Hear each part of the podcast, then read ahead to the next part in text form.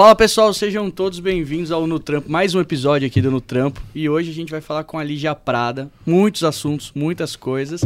Mas antes quero agradecer o pessoal da Fapcom que está cedendo esse espaço aqui para a gente aprender, fazer um podcast muito diferente. E quero muito agradecer o pessoal, mundo do marketing também, por estar tá fazendo a vinculação do, do podcast, divulgando. Obrigado, Bruno. E pelo seu tempo, Teteuzinho. O meu, meu tempo. Obrigado. Obrigado, Matheus, por ter me colocado aqui. Obrigado, Matheus, pelo Matheus. E, bom, vamos lá.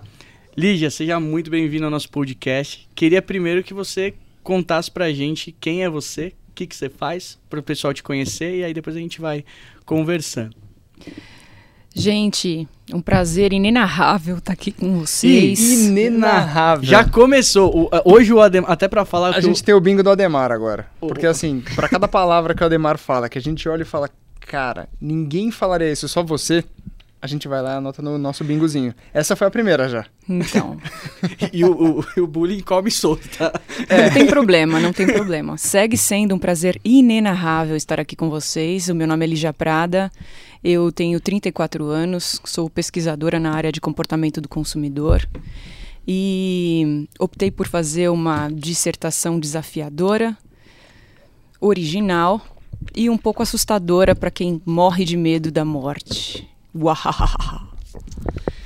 Galera, é o seguinte, é, sou consultora de marketing funerário na Dario Loinas Company, é, e todo o meu trajeto até aqui foi em cima de pesquisa, observação, entrevistas qualitativas. Eu espero que vocês gostem do conteúdo que eu vou dividir com vocês.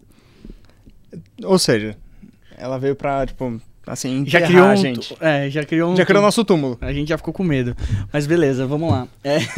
Cara, primeira pergunta de, assim, que eu acho que vale você compartilhar, assim, com a galera é...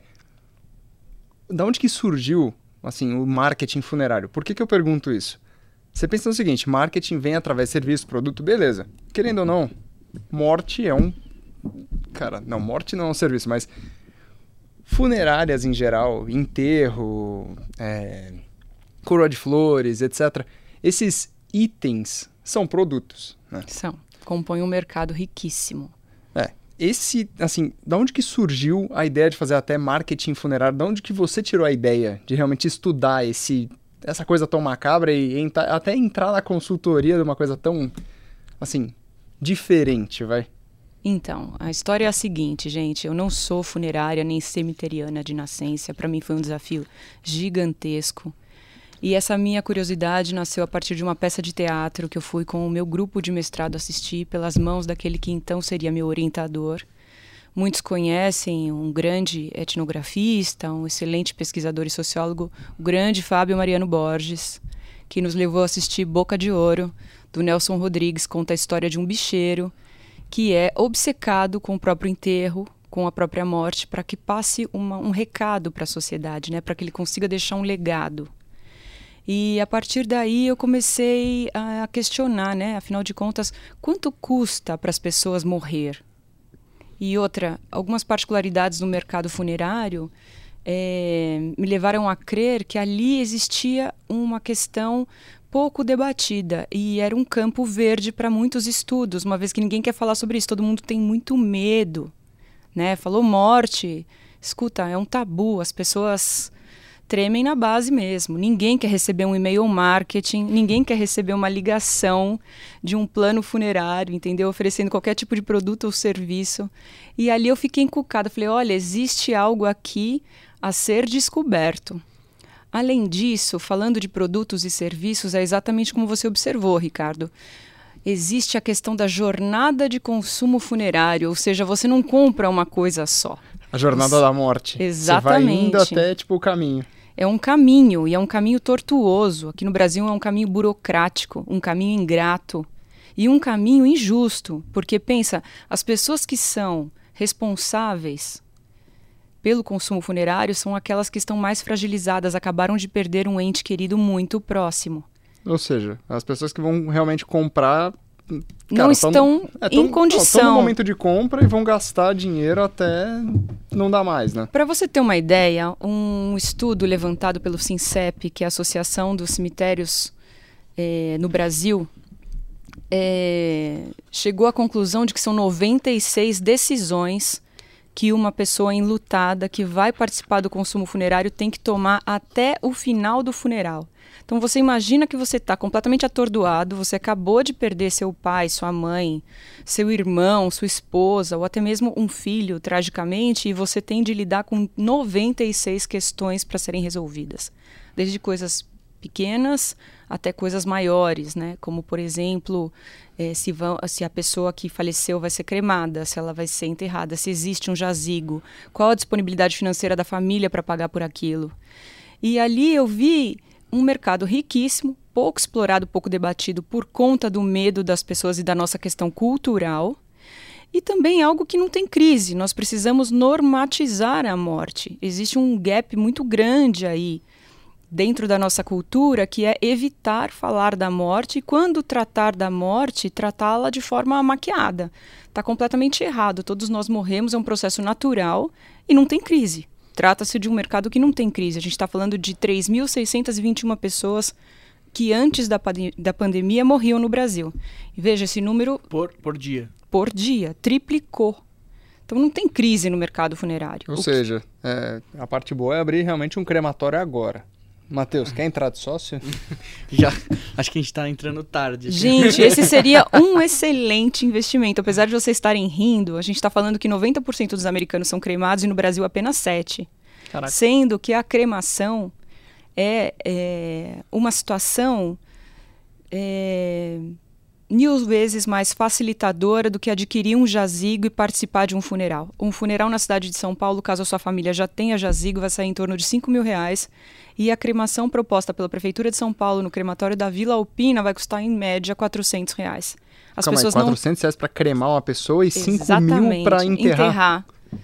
Sendo que eu fiz a escolha certa na minha vida. Até explicando melhor para você ali. Eu, eu e minha mãe, a gente. Uma vez a gente parou para conversar desse negócio de morte, não sei o que. Eu falei para ela, falei, cara, a única coisa que eu te peço é: pega meus órgãos, doa para estudo. Faz, tipo, pega os olhos, pega, pega tudo. tudo. Cara, doa o que você.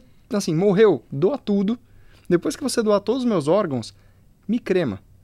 Cremou, cara, faz o que você quiser com as cinzas. Eu até falei pra minha mãe, eu falei, ó oh, mãe, se a vovó, minha avó, tipo, já tá um pouco mais velha, né? Se ela realmente vier a falecer, o que eu queria era cremar ela e colocar realmente num pingentinho. Que, assim, até você tinha comentado. Sim. E, assim, quando você comentou disso no outro papo, eu falei, cara, eu já tinha essa ideia há muito tempo antes. Só que eu também, assim, não vou chegar pra minha avó e falar, vó, quando você morrer, você vai virar um Você vai virar meu pingentão, hein? Não, pelo amor de Deus. Eu fiquei pensando nisso muito tempo. A minha é. mãe eu já sei, vai virar meu pingente, isso é, se eu não morrer antes dela, porque é bem possível. Sim, é possível. É possível. Muitas coisas que não estão é, pré-determinadas acabam acontecendo e a morte tem de lidar com isso, né? A gente tem que acabar lidando com situações que fogem ao que estava programado. É aí que mora também a vulnerabilidade das famílias enlutadas. Como ninguém quer falar nesse assunto, ninguém se prepara para morrer. Ninguém faz o plano de assistência funerária. A maioria das pessoas que compra esse tipo de produto, vamos colocar como produto, mas é um, uma espécie de seguro que você paga mensalmente para quando do, do falecimento seu e das pessoas que você colocou como dependentes seus no plano, você pode estar tá ali contando com esse plano de assistência funerária. Você já deixou escolhido o seu caixão, as corbeias de flores, os valores pré-determinados já, já, tudo está coberto. Geralmente esse é um produto com grande é, adesão da classe B e C. Classe A não se preocupa com 5 mil reais para ter de enterrar ninguém, nem com 400 reais para a questão crema, da cremação. É que no Brasil a gente esbarra muito no místico religioso. As pessoas acreditam que a cremação não seja algo cristão, não seja algo é, atrelado a Deus. E isso já foi desmistificado pelo Papa nos anos 70, porque ele sofreu uma pressão. Hoje a gente tem um problema no Brasil e no mundo. Não existe espaço físico para enterrar mais ninguém. Tá? E os cemitérios verticais ainda são uma opção muito cara. Então, cremar é um natural. Né? Do pó viemos ao pó voltaremos. Parece bonito, filosófico, mas é real, gente. E o que mais que eu tenho para falar sobre isso? É, no Brasil, nós temos 220 milhões de pessoas e uma média de 112 crematórios. Né? E eu palestrei num evento em Votuporanga. Aliás, obrigada, Brooker, por essa oportunidade. Que são fabricantes de fornos crematórios, exportam, são pessoas incríveis que fazem toda uma cobertura, uma análise, caso realmente alguém tenha interesse em vir a investir dinheiro num negócio certo, tá aí toda a minha indicação para procurar o pessoal da Brooker Funerária e nós conversamos sobre isso, a expansão dos crematórios no Brasil. Com a pandemia, isso tende a aumentar ainda mais, né, a se alastrar por conta também dos protocolos de biossegurança. Queimou, morreu qualquer bichinho, qualquer vírus, é, diferente da situação cemiterial, na qual você também tem que pagar semestral ou anualmente a questão da manutenção dos seus túmulos, entende? É, isso é uma questão tão engraçada, porque eu entrevistei pessoas para minha para minha dissertação e olha que incrível, né? Os homens todos apegados à situação de propriedade, o modelo de propriedade. Os homens enterram porque tem o jazigo da família que vai passando de pai para filho. As mulheres já são menos apegadas, já são mais moderninhas e as mulheres optam pela cremação. Então, é algo que ficou na minha cabeça. Minha amostra era muito pequena, eu fiz uma pesquisa qualitativa, bem detalhada, mas as mulheres optaram por cremar e os homens por enterrar. Então, veja a, o apego masculino ainda ao modelo de propriedade que está cada vez mais em desuso. Né? A gente fala muito hoje em dia de economia compartilhada. Entra também essa situação da morte. Gente, a gente fala de morte desde, o primeiro, desde a primeira infância. As pessoas contam para nós que foi visitar o Papai do Céu. As pessoas têm muita dificuldade de tratar desse assunto de forma natural. Falar com crianças sobre morte. Também indico os serviços da querida Maria Helena Franco, é, do Instituto Revoar. Para falar com crianças sobre morte? Para falar sobre todos, sobre, com todos sobre morte. Então, é a psicologia do luto que é muito forte. Existe uma unidade de estudo dentro da PUC e é interessantíssimo. É, vale a visita, vale se aprofundar nesse assunto, porque é um mercado que não acaba, que cabe incrementações mil. A gente hoje em dia tem velórios e funerais mais caros que casamentos. E eu adorei a justificativa que o diretor comercial Eduardo Carvalho da Ocel me deu. Lígia, quantas vezes você pode casar durante a vida? Milhares, mas morrer você vai uma vez só.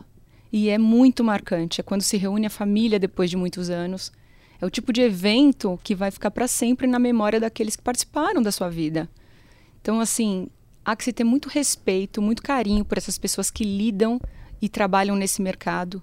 E eu sinto que, como interlocutora desse mercado, eu devo dizer. É uma injustiça grande falar a máfia do mercado funerário. Não é bem assim. Existem muitas pessoas idôneas que trazem dignidade para os nossos entes queridos entendeu? Não tá falando sobre idoneidade, essa parte assim mais tensa do negócio, vai. Não tensa, mas sobre essa parte realmente de dinheiro. Porque quando você fala em morte, parece realmente, como você disse, você tá falando com uma pessoa fragilizada, a pessoa tá tipo, ah, eu acabo de perder o meu ente querido, eu vou gastar todo o dinheiro necessário para fazer, tipo, cara, a, a melhor, homenagem. É, a melhor homenagem da vida. Da vida não, da morte dele. Cara, existe algum modelo meio que de afiliado entre o crematório, o cemitério e a igreja? É uma pergunta muito capciosa, cara, mas é, é por que eu pergunto isso? Teve um tempo atrás, mas muito tempo atrás, eu tava procurando vaga de emprego, faz um bom tempo, e eu encontrei uma vaga muito interessante, analista de marketing na Igreja Universal. E aí eu fiquei pensando nisso, eu falei, cara, toda vez que eu lembro de igreja, assim, tipo, para mim, o primeiro fator que tem é, lógico, né, de você realmente, assim, ascender a um, um novo, assim, ascender basicamente em vida a um novo plano, né, de você ser realmente, assim, uma pessoa mais iluminada. Mas num segundo momento eu sempre penso no seguinte, cara, toda vez que eu penso em religião em geral, e aí vai desde a, das religiões mais antigas, como a religião dos vikings, etc, até ó, a série que eu tô assistindo recentemente é Vikings, porque aquela desgraça prende na cabeça, e eles falam muito disso tipo, tanto no cristianismo quanto nessas religiões antigas de, cara, querendo ou não, a religião é voltada à morte, né? Porque quando você morre, você vai passar para um plano basicamente superior, e aí você vai para o céu, inferno, Valhalla, blá, blá, blá. Tem algum, assim, tem algum modelo de afiliado entre sim, os dois? Sim. Na realidade, quando a gente fala igreja, tem, tem que parar de romantizar. A igreja é uma empresa. É uma organização, né? Uma Não, é uma empresa, cara. Vamos, sabe, preto no branco. A igreja é uma empresa. Um padre é um profissional assalariado, né? Quanto custa uma missa? Porque ali tem custo, você está pagando a manutenção, é, os vestimentas do padre, a hóstia.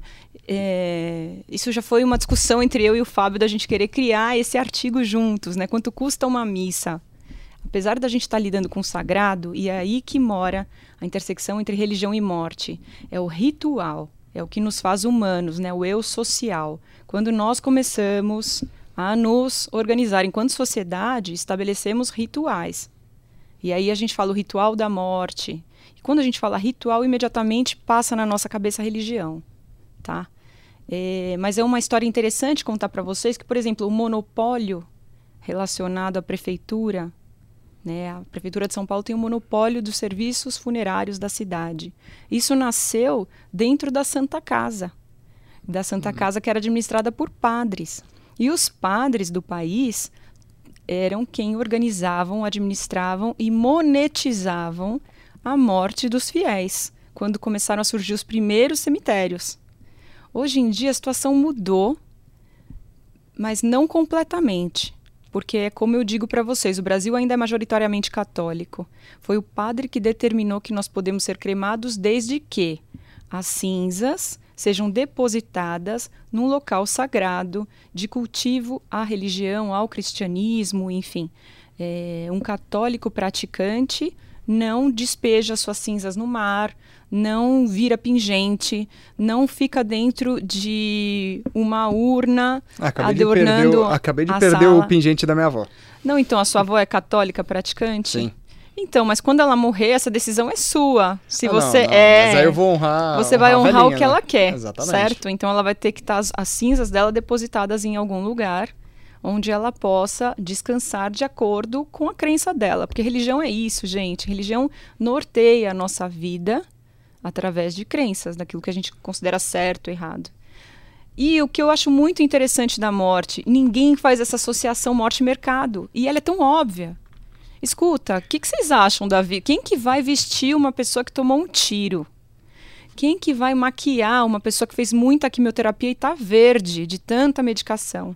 Existe a situação da tanatopraxia e todas as bobagens né, que já foram ditas midiaticamente.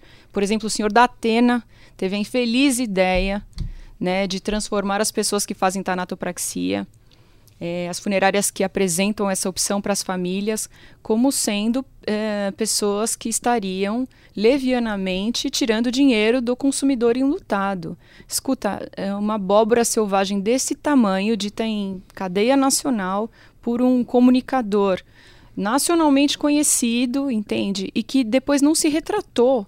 E quebrou muitas pessoas, entendeu? É, imagina o transtorno de, de, de, receber ligações do Brasil inteiro xingando porque sugeriu que a, a, família fizesse tanatopraxia. Tanatopraxia é uma prática médica necessária caso a pessoa falecida esteja já em situação de putrefação, enfim, tenha tomado muito medicamento para que ela não vaze e para que ela não cheire mal durante o cerimonial de velório. As pessoas substituem o sangue por líquidos acéticos e depois fazem toda a tamponagem e limpeza necessária para que o velório se dê de forma confortável para todos os que estão em volta. Então, tomar muito cuidado para pegar e rotular o mercado, a máfia do mercado funerário. Gente, calma. Existe um mercado paralelo que cri foi criado graças à pouca informação que os consumidores enlutados têm a esse respeito. Existem sim pessoas mal intencionadas que cobram mil reais aquele profissional da pastinha que está na frente da IML, esperando uma família em situação vulnerável, pedir ajuda, né? pedir é, que ele faça os serviços por um preço módico. Sempre vão haver pessoas mal intencionadas em qualquer mercado. No é funerário é... é... sacanagem, né? É que acho que isso é Para a maioria revolta. Todo mercado tem seus, suas pessoas boas, suas pessoas ruins. Você falou uma coisa que eu achei interessante, né? Quanto a religião mexe com o comportamento das pessoas dentro do, de qualquer coisa. Acho que do mercado em qualquer lugar, acho que da morte não seria diferente. O que, que a gente tem de diferente ao longo de todo o mundo que você acha interessante compartilhar com o pessoal? Acho que porque pra galera, principalmente que tá escutando a gente, tá falando assim, cara, pelo menos eu tô pensando assim, se a gente consegue se comunicar no momento da morte de uma forma muito precisa, eu consigo falar em qualquer momento com esse Ou consumidor. seja, é, é, eu basicamente, tô realmente. Cadê o CRM da morte? É, cadê... eu acho que mais. o- acho que a gente falou muito, né, do, é, em outros podcasts, da questão da- do comportamento, de análise e tudo mais. Mas eu acho que o momento mais. Um dos momentos mais delicados, assim, da, da vida de uma pessoa é esse. É isso. E a religião impacta, obviamente, no comportamento do, do consumidor, né? Assim, pro cara que tá com um olhar de marketing. O que, que você viu em outros países que você acha interessante colocar pro pessoal saber? E, e como é que eles conseguiram construir uma narrativa diferente para poder convencer as pessoas a ir para coisas que não são tão tradicionais nesse mercado? Cara, o que eu vi que nos diferencia muito enquanto brasileiros, tá? Vou falar um pouco da questão Brasil. O brasileiro faz humor com tudo. Então, aqui no Brasil, tratou de morte. É... Você falou em o brasileiro faz humor com tudo, eu não consigo fazer humor com você falando desse tema. Eu tava Cara. falando isso com o Matheus. Eu fiquei assim, ó. Porque assim, todos os temas que a gente falou até agora, É porque Esse sempre daí rola- vai sempre pendurar o paletó. pegadinha. Eu não Escuta, consigo. Claro que você consegue. É quando a mãe diz pra filha: escuta, você vai casar com cidadão, aí ele não tem onde cair morto. Ah, mas isso daí é, é aquela piadinha Por que, que ele não leve. tem onde cair morto? Porque antigamente o cara tinha que ter, dentro da hierarquia, para pedir uma moça em namoro, em casamento, compromisso sério, fundamental ter um carro, uma casa e um jazigo. Ou seja, veja como as coisas mudaram, né? A narrativa da morte mudou completamente. Hoje em dia, quem que se preocupa em ter um jazigo? hoje o cara comprou um iPhone, né? Então, Exatamente. Eu vou comprar um túmulo ou um iPhone? eu um pensei, iPhone. Eu pensei numa coisa muito pesada, eu não vou falar. Não. tipo, não, é que eu fiquei Natural, assim, natural, é, Ricardo, Eu fiquei pensando assim, tem uns goleiros aí que né? em vez de iPhone, eles compram cachorro. e, cara, Então, Ai, meu Deus do céu. é, é vamos triste. eu pensei, eu falei, cara, não, não, eu não Mas consigo nós fazer somos brincadeira com aqui isso, uma cara. colcha de retalhos, inclusive com relação à religião. Então, o que, que acontece? Dentro do Brasil existem vários Brasis, inclusive para morte. A gente tem as benditas carpideiras no Nordeste, no Norte até hoje, que são que é contratadas para carpideira? chorar no velório. Antigamente esses velórios aconteciam em casa, elas eram contratadas para chorar e encomendar a alma do morto. Vejam só vocês. Caraca. É Então, novelas de Dias Gomes retrataram muito essas benditas beatas que iam lá e choravam e fofocavam e iam beber Benditas o beatas, morto. Deixa eu anotar aqui. Não. É, Escuta, vocês já ouviram essa expressão beber o morto? Beber o morto Hum. é isso. Beber o morto é ir lá chorar para encomendar a alma dele, mesmo ele tendo sido uma pessoa terrível durante a vida. Então, os coronéis, né, as pessoas de posse, tinham condição financeira para contratar as carpideiras. Caraca. É, a gente vive num Brasil muito miscigenado e muito plural em religiões. Então, tem- a gente tem os judeus com, com todo um ritual bastante específico diante da morte.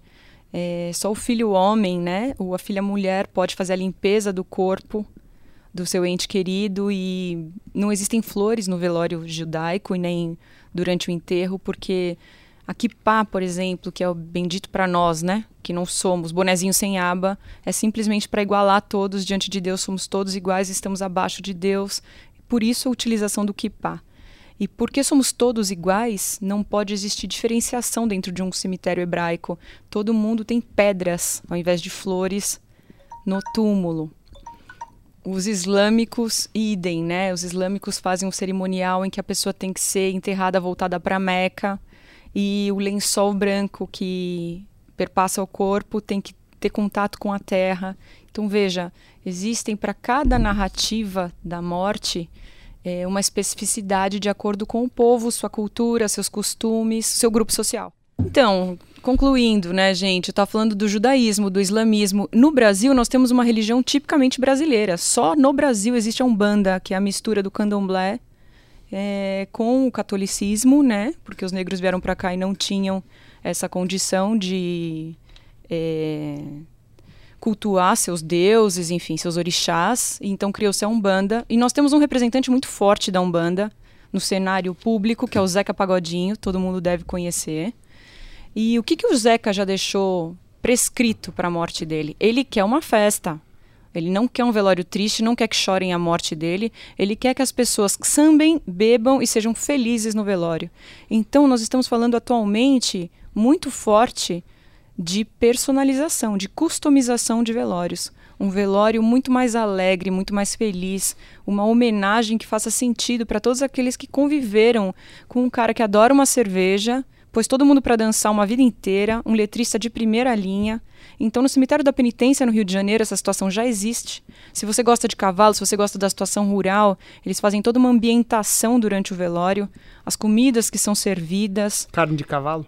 Não, não sei se carne de cavalo, né, Ri? Mas sei lá, cara. Se vai ser um churrasco gaúcho. Pô, se a personalização tá chegando para quase tudo, se todo Sim. mundo tá orientado para isso, imagina para um momento específico, para um momento marcante, né? Então, gente, porra, a gente... É, pois o, exatamente. o Zeca Pagodinho vai ser enterrado num, num cooler da Brahma, no mínimo. Ah, com certeza. E ele vai estar tá feliz Pô, da vida. Fé, tira todas Sim, as cervejas, exatamente. Acho que é representar Cara, o que você é, né? Exatamente. A gente tem o dono da Tramontina, o senhor Ivo Tramontina, que nasceu em Carlos Barbosa e lá foi feito o seu velório e ele morreu através de, ele morreu de idade avançada e no velório dele foi feita uma super homenagem com a primeira item relacionado à Tramontina, o primeiro item criado por ele, que foi um canivete. E foi belíssima a cerimônia, reuniu diversos políticos, celebridades, porque é uma pessoa que mudou de fato a história da cidade, a história do estado com a ascensão da Tramontina nacional e internacionalmente. Então, assim, hoje as perspectivas de mercado são gigantescas. A gente tem a youtuber da morte, a Caitlyn Daut, com dois livros que são best-sellers lá fora, naturalizando e trazendo as pessoas com mais proximidade para essa narrativa, conversar sobre morte de forma natural, de forma tranquila, é, de uma maneira mais é, confortável. Porque a morte não precisa ser triste. A gente tem a narrativa na Disney, a gente tem A Vida é uma Festa, um filme belíssimo que retrata a cultura mexicana que transforma a morte numa festa gigantesca. Então, todo dia de finados, o México para para os desfiles, para as velas, para as comidas típicas, para todo tipo de homenagem aos entes queridos que já se foram. No Japão, a gente tem machines, para vocês terem uma ideia, dentro dos velórios, porque eles entendem a morte de alguém como um momento que, que demanda muito respeito, então as pessoas chegam direto para o velório e compram meias sociais, gravatas para poder adentrar o cerimonial de velório. E a China, né? A China é brincadeira, a China dá um banho em tudo, um banho de mercado em todo mundo, comunista ou não, religiosos ou não, hinduístas ou não, entendeu? O é, que, que acontece? O chinês é um cara que viu oportunidade de mercado em tudo apesar de comunista, vamos colocar dessa forma. É um comunismo que, na minha opinião, não existe, é um, tá? Como capitalista. capitalista. Cara, o cara criou um parque de diversão. Espera um pouco, é entende? É é? Uma ilha maravilhosa, Eu com chefes de primeira. Então você vai e através de uma espécie de turismo, parece uma Flórida, uma Disney da morte. É incrível com artefatos futuristas, com tecnologia, com inteligência artificial, com interação com robôs, com chefes de primeira linha servindo em, grande estilo pratos durante essa estadia nesse hotel temático relacionado à morte. É, relacionado a todas as relações de consumo que a morte apresenta durante a jornada do consumidor funerário, que são muitas. A gente não está falando só de flores e de urnas funerárias, a gente está falando hoje em dia de velórios em streaming. Né? A gente tem essa situação da pandemia nos quais as famílias foram impedidas. Ah, é, né? Velório na Twitch. É. E o mercado teve que se reinventar. Eu acabei de participar, acabei não, foi o mês acabei passado. Acabei de participar, de falar É, pois é, gente, eu acabei de participar da feira funerária online que aconteceu esse ano e foi fantástica com a colaboração de todos. Um dos grandes entusiastas foi o meu querido chefe Dario Loinas, que deu todo o apoio para que esse evento acontecesse online, mesmo que se perdesse muito, né? A gente acaba perdendo quando não existe a presença física de você tocar no Sim. material, conhecer os carros funerários novos. E o brasileiro faz humor com tudo. Então a gente está falando de limusines que, que levam as urnas funerárias, fazem os translados funerários com nomes como, por exemplo, Luz Eterna. Ah, bonitinho. A, a, gente tem grupos funerários cemiterianos que lançaram os seus crematórios e anunciam da seguinte forma: uma novidade quentinha da ASAF. Cara, isso não pega bem. É uma novidade quentinha, tipo num é crematório. Exatamente. É pesado. Não é pesado, Ricardo, esse é o ponto. A é. morte precisa ser transformada em algo mais leve, não pode ficar essa carga. Quando a gente questiona para o brasileiro Ai, o que é morte, morte significa saudade, morte significa sofrimento, morte significa perda. Como que você transforma isso em algo mais palatável através do humor e também através do acolhimento, através da ajuda psicológica, que hoje muitos grupos funerários possibilitam aos seus enlutados, entendeu?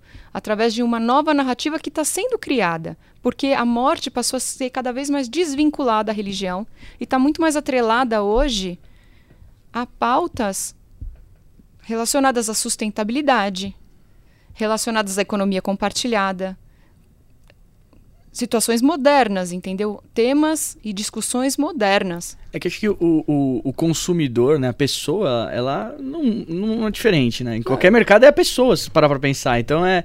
Você tá ali falando de jornada, de, de sensibilidade da pessoa, pô, se ela tá entendendo que a questão de compartilhar as coisas é legal para ela poder pegar um carro, para ela poder é, ficar numa casa.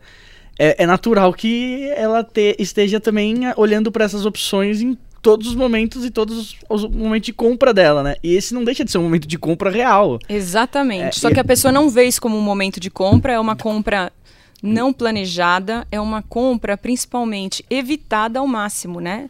Ela, Aqui, ó, né? Aqui no Brasil. Sim, é, no restante do mundo continua sendo uma compra baseada em muita tristeza. É, acho que Mas o restante mudar, do né? mundo é mais disciplinado e planejado economicamente, financeiramente. O problema do brasileiro é ele não ser planejado financeiramente. É mentira aí, porque seu pai. Não é, que, é, não é que ele planeja financeiramente, mas seu pai é o planejador da morte, né? Você já comentou isso com a gente. Ele lá. é o planejador da morte dentro de uma família gigantesca. É, é, que assim. Não, ele é o cara, né? Ele é o cara a quem todos recorrem quando alguém morre, porque é o rapaz do cemitério, né? Que acerta todas as contas contas, que faz a preparação do corpo se preciso. Ele tem uma irmã médica, então, então isso facilita muito. Desde sempre é, atribuiu-se a ele essa responsabilidade, porque ele nunca teve medo. Isso é uma questão, gente. Tem gente que não consegue ficar perto de um, de um corpo. Tem gente que tem horror a sangue. Então você precisa ter uma certa frieza, entendeu? Não é qualquer pessoa. É, e sempre existe esse familiar dentro de todas as famílias, a quem as pessoas recorrem porque não têm o um mínimo de informação, não sabem mais ou menos quanto custa, para que não sejam lesadas financeiramente, é, recorrem a alguém que já passou por esse tipo de consumo e sabe quais são as providências a serem tomadas. Eu acho que essa é a prova viva do quanto o processo tem fricção, do quanto o processo não está redondo para as pessoas, né? Tipo, não está. É para você chegar assim, pô, comprar tem que ser uma coisa fácil. Porque Cara, mas tem ninguém. Que ser, tem que ser muito, o mais natural possível. Você tem que se sentir imerso dentro do processo que as pessoas criaram. Por isso que eles falam muito de jornada e tudo mais. E aí acho que essa é uma prova do quanto que você falou que tem muita oportunidade. Porque se for estudar, acho que é um. É até um, um insight para quem tá cara, estudando, começar a olhar mercados que são diferentes, cara. Sim. Aquele negócio que tá todo mundo fazendo, tá saturado. Exatamente. Você vai cada vez mais se posicionar num ambiente que você tá no, no Mar Vermelho, né? Aproveitando o gancho disso, Li, até eu tenho uma Existe dúvida... um problema de falta de informação e a culpa é nossa mesmo. É o medo que não permite que as pessoas adentrem esse assunto. E as pessoas ficam desesperadas quando acontecem porque nunca procuraram informação, evitam informação sobre isso. Ninguém quer ter acesso a essa informação, mas ela é necessária, até para que o mercado se desenvolva contento e a gente consiga coibir as más práticas, entendeu? É, coibir, terceira palavra. Eu acho que eu acho que eu quero ver uma coisa interessante, por exemplo, pelo menos essa é a primeira vez que eu falo deste assunto sem ser no momento da morte de alguém. Eu não sei, eu nunca falei desse assunto, tipo, toda é, então, vez que... que é, Outra coisa causa, muito legal, voltando à sustentabilidade que eu falei para vocês, que está totalmente atrelada à nova narrativa da morte. Antigamente, nós matávamos uma árvore para fazer uma urna, a chamado caixão, para enterrar alguém.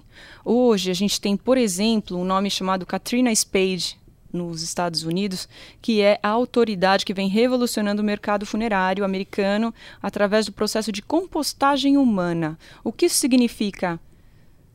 Vamos alimentar plantas. A gente vira adubo. Exatamente. Então está aprovado no estado de Washington. Existe também a questão na Itália de você virar uma semente que pode também vir alimentar certos tipos de árvore. Em teoria, a gente vira bosta em lata. Tipo, é a mesma coisa. Cara, Cara, é mas adubo, é depende. Se você filosofar, se você for tudo- pro lado existencial da. Não. Que, cara, é o ciclo, é o ciclo Cara, da, o ciclo da, vida. Ao invés de você matar uma árvore, você alimenta uma árvore, você dá respiro pro planeta, você está Caramba. corroborando com as gerações futuras. É muito mais aprazível, acredito eu, agradável você pensar em colaborar com a natureza Do que você matar mais, do, é, do que, que você ferrar ainda mais a natureza. Exatamente. É, eu acho que essa, tipo, por exemplo, eu, eu tenho esse negócio do- da doação de órgão, né?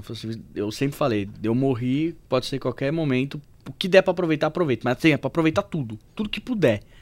E aí depois o que sobrar, O que sobrar, joga o que fora. faz. É. Porque o que eu acho que, que- o que fica é o legado que você deixou, não é o que tá ali que vai em, em algum outro momento, vai pra algum lugar. Pô, eu sou um cara meio chato pra questão de reciclagem. Eu, eu tenho os lixos separados em casa, eu tenho uma série de coisas. E eu nunca tinha pensado também nisso. Falei assim, caramba, quando eu morrer, eu vou sujar o planeta. Que eu fico Exatamente. enchendo o saco de um monte de gente pra jogar o papel lá no lugar do papel. Ou não, ou você não vai sujar. Compreende É, isso? então, acho que essa é, é a informação faz com que eu pense isso. Lógico. E aí já gera uma necessidade de consumo. Fala assim, ó, Sim. além de doar, quando for, quando for pra, se der pra doar, fazer alguma coisa, espero que eu morra bem velhinho, mas se der pra doar, ainda quero que pense mais uma outra variável. Teria que Teteuzinho em lata. É, quero que jo- coloque ali pra pelo menos ser uma Não, coisa ele é positiva. colocado dentro Sim, de uma sim. espécie de cápsula Bosta que em lata. vai sendo liberada toda a questão nutricional para adubar uma terra. Não, Não, necessariamente, final não, vai- é, não, não é, É bem matéria, assim. É que assim, é o mesmo modelo do bosta em lata. Mas, né? gente, voltando à questão de mercado todo, a gente tem uma estilista na Itália bombando e ela só faz mortalhas. O que isso significa? A pessoa é especialista em fazer roupas para as outras serem enterradas. Faz um sucesso gigantesco. Não sei se ela veste as pessoas de anjo, não me perguntem, porque eu não tive acesso ao trabalho dela, tá? Eu só sei que ela existe e que esse mercado é um mercado que paga muito bem, e mas no Brasil a gente tem um problema grave, as pessoas têm vergonha de dizer que trabalham no mercado funerário. Essa é uma outra É. situação que precisa ser combatida. Ninguém bate no peito com orgulho e fala, eu sou coveiro. Uma necromaquiadora não ganha menos de 6 mil reais no país. Mas as pessoas não falam que são necromaquiadoras. Só que empresas do tamanho de uma L'Oréal investem milhões em nanotecnologia para a criação de linhas de maquiagens completas voltadas apenas para esse público, porque é um público que jamais vai faltar. É, é uma Entende demanda isso? É uma infinita. demanda infinita, exatamente. Enquanto nascer gente, é certeza Vai que ter morre. gente morrendo, exatamente. e os Até- Em desencarnes. algum momento morre. Não, até que alguém Gente- invente alguma coisa que deixe o ser humano. Não, mas- mas, cara, Cara, eles estão algum trabalhando momento- nisso, tá? Existe uma empresa dentro do Google, tá? No Vale do Silício, que trabalha a partir do conceito de imortalidade. Através É. de terapias genéticas que permitam, que possibilitem o ser humano estender a maior parte possível da sua estadia aqui, nessa encarnação e etc. O ponto todo é: nós vivemos um momento assustador para toda a humanidade. Nunca se falou tanto em morte quanto agora com esse desencarne coletivo causado pela pandemia. E as pessoas estão carentes de velório. Veja só, quem não dava o menor valor para o velório, agora ficou extremamente carente de encontrar seus familiares, abraçar as pessoas.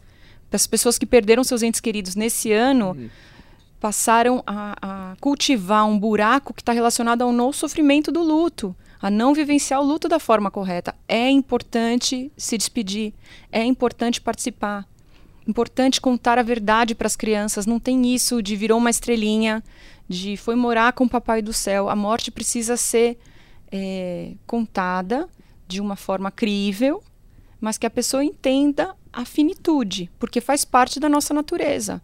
É que nem a vida. A vida só existe porque também existe a morte. É uma questão de sine qua non, de coexistência mesmo, entendeu? É luz, escuro, vida, morte. E desde o momento que a gente respira pela primeira vez, começamos a morrer ali, tá? É filosófico, é bonito, mas é fato. Um bebê respirou, ele teve acesso a oxigênio e ele vai eliminar gás carbônico. Isso vai fazer com que suas, suas células comecem a se deteriorar naquele momento. Eu vou dar uma de Ademar. É entropia e negentropia, uma coisa assim, né? É, cara, isso aí. O Ademar é um cara que sabe das coisas. Não, não é isso, não. É o Ademar, ele é um cara É- é- iluminado. Ele é o cara que traz essa cultura pra mim ele, pro traz, ele traz tudo que assim, eu. É aquela, é aquela história, né? Eu e o Matheus, a gente senta aqui, a gente fala linguiça, a gente vai lá e fala problema. Eu, o Ademar vira e fala assim, não, que quando você tem uma defasagem, a gente fala defasagem. É, a gente É vai lindo, criando né? o dicionário. Eu sou da turma do Ademar, sempre fui. Meu apelido entre os meus amigos é Wikiligia. O Wikilegia. Nossa, é, gente- cara, é complicadíssimo, entendeu? E na, na juventude era Aurélia, por causa do dicionário. A Aurélia. Nunca fiz por mal, mas sempre tive um repertório vasto, acho que porque sempre fui Ah lá, muito vasto. Louca aí, com galera. leitura. Sempre fui metida a, a nerdzinha, então lia muito, etc. Isso acabou compondo quem eu sou. Compondo. Compondo. É diferente, né? É a minha personalidade. E, gente, tratar a morte com mais carinho e também atenção aos detalhes. Nem tudo que é consumo diante da morte também é considerado positivo. Eu tive é, a possibilidade de estudar a fundo esse assunto. Algumas pessoas se sentiam agredidas. Eu tive um amigo que, durante a minha entrevista é, na dissertação, me contou que ficou indignado, ele ficou revoltado de ver as pessoas comendo fritura perto do cadáver da mãe dele. Ele mandou fazer um funeral de luxo, cumprindo todos os requisitos de acordo com a religião dessa senhora que faleceu. E ele ficou extremamente triste quando apresentaram para ele uma espécie de menu que parecia de casamento, menus quentes e frios. Entendem isso? Uma profissionalização que trouxe para ele um certo pavor, uma certa repulsa, um incômodo. Escuta, a gente está falando de um casamento ou a gente está falando do funeral da minha mãe?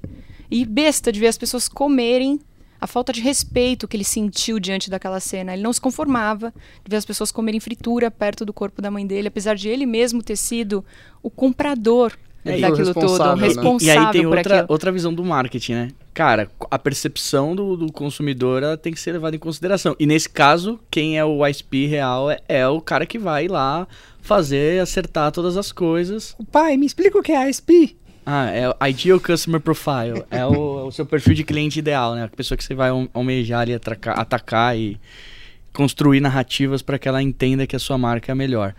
E, e acho que a- essa é uma outra. Você vê, o Zeca Pagodinho vão botar cerveja, o que eu acho muito melhor. Comida de Minha- boteco, minha- minha vamos perce- colocar um sambão. E o outro cara entendeu que não, que não Que fazia casa sentido. ele, né? E, e aí outra coisa que, você falou, que ela falou também, o mercado de luxo. Então, todo o mercado cabe o básico, o intermediário, E o luxo, o extremo. ultra luxo. A gente tem uma bag funerária da Prada. E eu recomendo que todos vocês coloquem no YouTube e assistam esse vídeo publicitário, porque ele é uma aula de como a intersecção do luxo e da morte cabem na narrativa contemporânea, no mundo de hoje. Eu acho que tudo que é, é- tem sensibilidade, né, com quem tá assistindo, independente do tema, você consegue criar uma narrativa. É só é só estudar o consumidor, do cara da forma como o cara vai receber. Porque eu não vi, mas eu só do jeito que você falou, eu já imagino o quanto eles devem ter conectado, tipo, a presença da pessoa, a importância da pessoa, vários atributos que, pra quem tem poder aquisitivo, que não tá na, na, na, na- parte mais da pirâmide que vê necessidade básica, vê uma necessidade de, tipo, de mostrar que aquela pessoa deixou o legado, que, que- e trabalha você- vários atributos que não estão... Absurdo. Pra você ter uma ideia, eles assinam assim a sua última oportunidade de usar uma, pa- de uma, usar uma Prada. De ser É. reconhecido como um consumidor Prada. Cara, se você viveu a sua vida inteira entendendo que isso era uma coisa que fazia diferença na sua vida, que aquilo realmente pra você era importante, porque a questão de importância também depende da pessoa. Tem pessoa que vê valor, tem pessoa que não vê. E, e o cara vi- viu a vida inteira, é natural que acho que no último, na última vez que as pessoas vão ver ele, ele queira estar vinculado com o que ele sempre foi, né? E bem, bem E vestido, bem vestido. barra, bem, assim, bem ensacolado. Não, é porque o luxo as pessoas confundem. E isso é muito importante falar, tá? No mercado funerário as pessoas confundem luxo e premium. São coisas bem distintas. Luxo é para poucas pessoas. O luxo não é premium, tá? Quanto que Premium. custa uma sacola dessas aí pra eu ser enterrado com uma sacola da ah, Prada? eu tô falando em algo, sei lá, 10 mil euros. É, e assim, não sei se você vai ser enterrado com essa sacola. Ela simplesmente vai fazer parte do momento em que você morreu. Ao invés de você estar numa sacola considerada comum, que vão colocar você num saco funerário comum, você vai estar num saco funerário da Prada, uma bag da Prada. O ponto não é esse, gente. É que o luxo é para poucos, está atrelado a valores entendeu? E o luxo tem o poder de escolher quem são seus consumidores. Então, se aquela pessoa tem dinheiro, mas ela não está qualificada não tem afinidades para com os valores da marca, ela está limada da possibilidade de pertencer a algo daquela marca. Ela não é considerada uma pessoa que represente a marca, seja Chanel, seja Prada, hum, seja Montblanc, entendeu? É, eu tenho o Neymar da vida, eu tenho diversos jogadores de futebol que compram suas Ferraris, mas eles não são reconhecidamente um homem Ferrari. Consegue entender isso? A marca de luxo ela determina quem é seu público e expõe de forma até muito cruel, né, a segregação que é feita através de berço. Como assim berço? É a família que você nasceu, é o que você representa para a sociedade, vai além do seu poder de consumo. O poder de consumo te propicia o premium. E hoje a gente tem diversos enterros e funerais premium, especialmente na cidade de São Paulo. A gente está falando aí, eu acredito que da quarta ou quinta maior metrópole do mundo, certo? Então, é, a situação premium está ao alcance de todos, está relacionada a dinheiro, poder de consumo. O luxo não. O luxo ele restringe através de valores e de pertencimento, né? nas entrelinhas mesmo. Não é algo claro, fica sublimado que você é ou não embaixador daquela marca, representante ou não daquela marca, entendeu? Não é então, isso... é algo que precisa ficar claro, porque no momento da morte, tudo isso é levado em consideração. As pessoas falam, ah, isso aqui é um velório de luxo. Não, isso aqui é um velório premium. Todo mundo tem acesso desde que possa pagar. É, acho que o, é a capacidade, né? Da, a, a, a, marca se posicionar. Acho que isso é um dos. Marca. A gente fez um evento lá na, no Mundo do Marketing da Camalha. Acho que uma das coisas que ficou mais clara foi isso. Marca. A questão de como a marca conversa, com quem ela conversa, como ela conversa, se ela conversa sobre esse assunto. Na morte é a mesma coisa. Acho Todas as marcas envolvidas conversam com seu consumidor. Tudo, tudo, acho que tudo está no target do, do, daquele mercado, do que, que você está atacando, de como você quer atacar. Acho que por isso que o planejamento aí para quem está nos escutando, principalmente no começo de carreira, cara, vale milhões de vezes mais do que somente a execução. É. Se você não souber para onde você vai, cara, como você vai, por que, que você vai. Empresa não tem essa de, ah, eu acho aquilo. Cara, você tem que saber aquilo, você tem que buscar dados para aquilo, você tem que embasar. Você vai testar, você vai errar, você vai ter uma série de aspectos, mas você precisa ter um norte muito, muito, muito claro. Ou seja, o nosso querido Zeca Pagodinho dizia: Deixa a vida me levar, é, vida leva eu. E isso está completamente errado quando falamos de marketing, posicionamento não, marketing. e diretrizes carreiristas, por assim dizer. Deixa, não, mas é, na verdade o marketing até Não é deixa a vida disso, me né? levar, lógico gente. Que é, lógico que é. Vou falar, vou, vou negar você aí. lógico que é. me contraponha, Ricardo Ribeiro. Me contraponha. Por que, que eu digo isso? Toda vez que alguém fala deixa a vida me levar, o marketing leva você. Exatamente. Caraca, agora foi bonito. Cadê o, o, cadê o, o melhor, o, o melhor dos mundos pro marketing não é que você convença uma pessoa, é que você faça ela pensar o que você quer que ela pense. Deixa a vida me levar. Tipo, é Mas você concorda do... que isso fere também um pouco não, a nossa ética enquanto profissionais? nós somos sempre rotulados como manipuladores. E eu não me vejo não, dessa forma. Eu me vejo. Eu também. Coração. Eu sou Puta, não, gente. Ai, o marketing cria necessidades de coisas que as pessoas não precisam. Esse é o único podcast não. que os entrevistadores são mal educados ao ponto de negar. Gente, não. O marketing não, ensina, o marketing informa, Mas, o marketing a... educa muitas ah. pessoas com relação a consumo, abre possibilidades, inclusive, de Uh, eu acho que o marketing... revermos injustiças, direitos do consumidor estão aí para isso, né? Não, eu, eu, eu, acho que assim, ó, eu acho que o marketing ele influencia. Esse é o ponto. Uhum. E aí eu acho que a influência ela pode ser levada pro lado positivo ou pro lado negativo. O profissional de marketing, pelo menos na minha visão, é o seguinte: eu tenho um produto, eu tenho os melhores atributos sobre esse produto e eu sei o quanto esse produto impacta na vida dele. O que eu vou fazer é construir uma narrativa que faça sentido para essa pessoa para que ela se beneficie disso. Aí eu acho que a gente está influenciando. Estou influenciando você, olha você tem uma série de informações, produtos que provavelmente você não conhece. Então, eu estou te apresentando isso da forma certa. Mas então, Matheus, você falou a palavra beneficia, percebe? Não, então, mas aí que eu acho que é o, o ponto. O, o, consumo, e aí vem de. Até tá vinculado com a questão da morte. Por que, que o brasileiro tem a visão do consumo como uma coisa negativa até de compra? Porque a gente tem uma matriz católica que influencia na morte, influencia no mercado e comportamento do consumidor. O Brasil foi, foi colonizado por Portugal, que naturalmente tem uma matriz católica. Agora eu vou para a história. Caralho, foi para Demar. É, eu, eu não sei porque eu sentei no lugar Você do Demar. sentou no lugar da Demar, É, você virou o ele. espírito, Agora cara. a Demar veio aqui e aí a gente tem essa matriz católica. E o, cat- o- o catolicismo tem isso. Eu não tô falando da religião, tá? Tô falando das premissas que conduziram por muito tempo as pessoas e acabam gerando uma linha de raciocínio. E por padrão, o brasileiro sempre foi muito vinculado à segurança, ao, ao- ao commodity que a gente fala. Por isso que o Brasil. Por que, que o Brasil fala português? Porque o, o Portugal escolheu a, o parte do Brasil, esse, ca- esse canto daqui. Por que, que os espanhóis foram mais inteligentes que os portugueses? Porque eles foram pro outro lado, onde tem montanha, onde tem minério, onde tem ouro, onde tem uma série de coisas. Isso fez com que a gente ficasse trabalhando muito tempo com commodity. Venda de cana-de-açúcar, venda de uma série de coisas. Pau Brasil começou ali. Exatamente. E aí a gente construiu isso, que é essa questão do consumo, a questão de é, comprar um carro com um conversível é, ah, é ruim. A gente até, voltando pro evento, até do evento, a gente, a gente entrevistou a Carol Pfeiffer, que é a nova Shark do, do programa, e ela falou muito disso. Falou, cara, por que, que o brasileiro acha ruim ganhar dinheiro?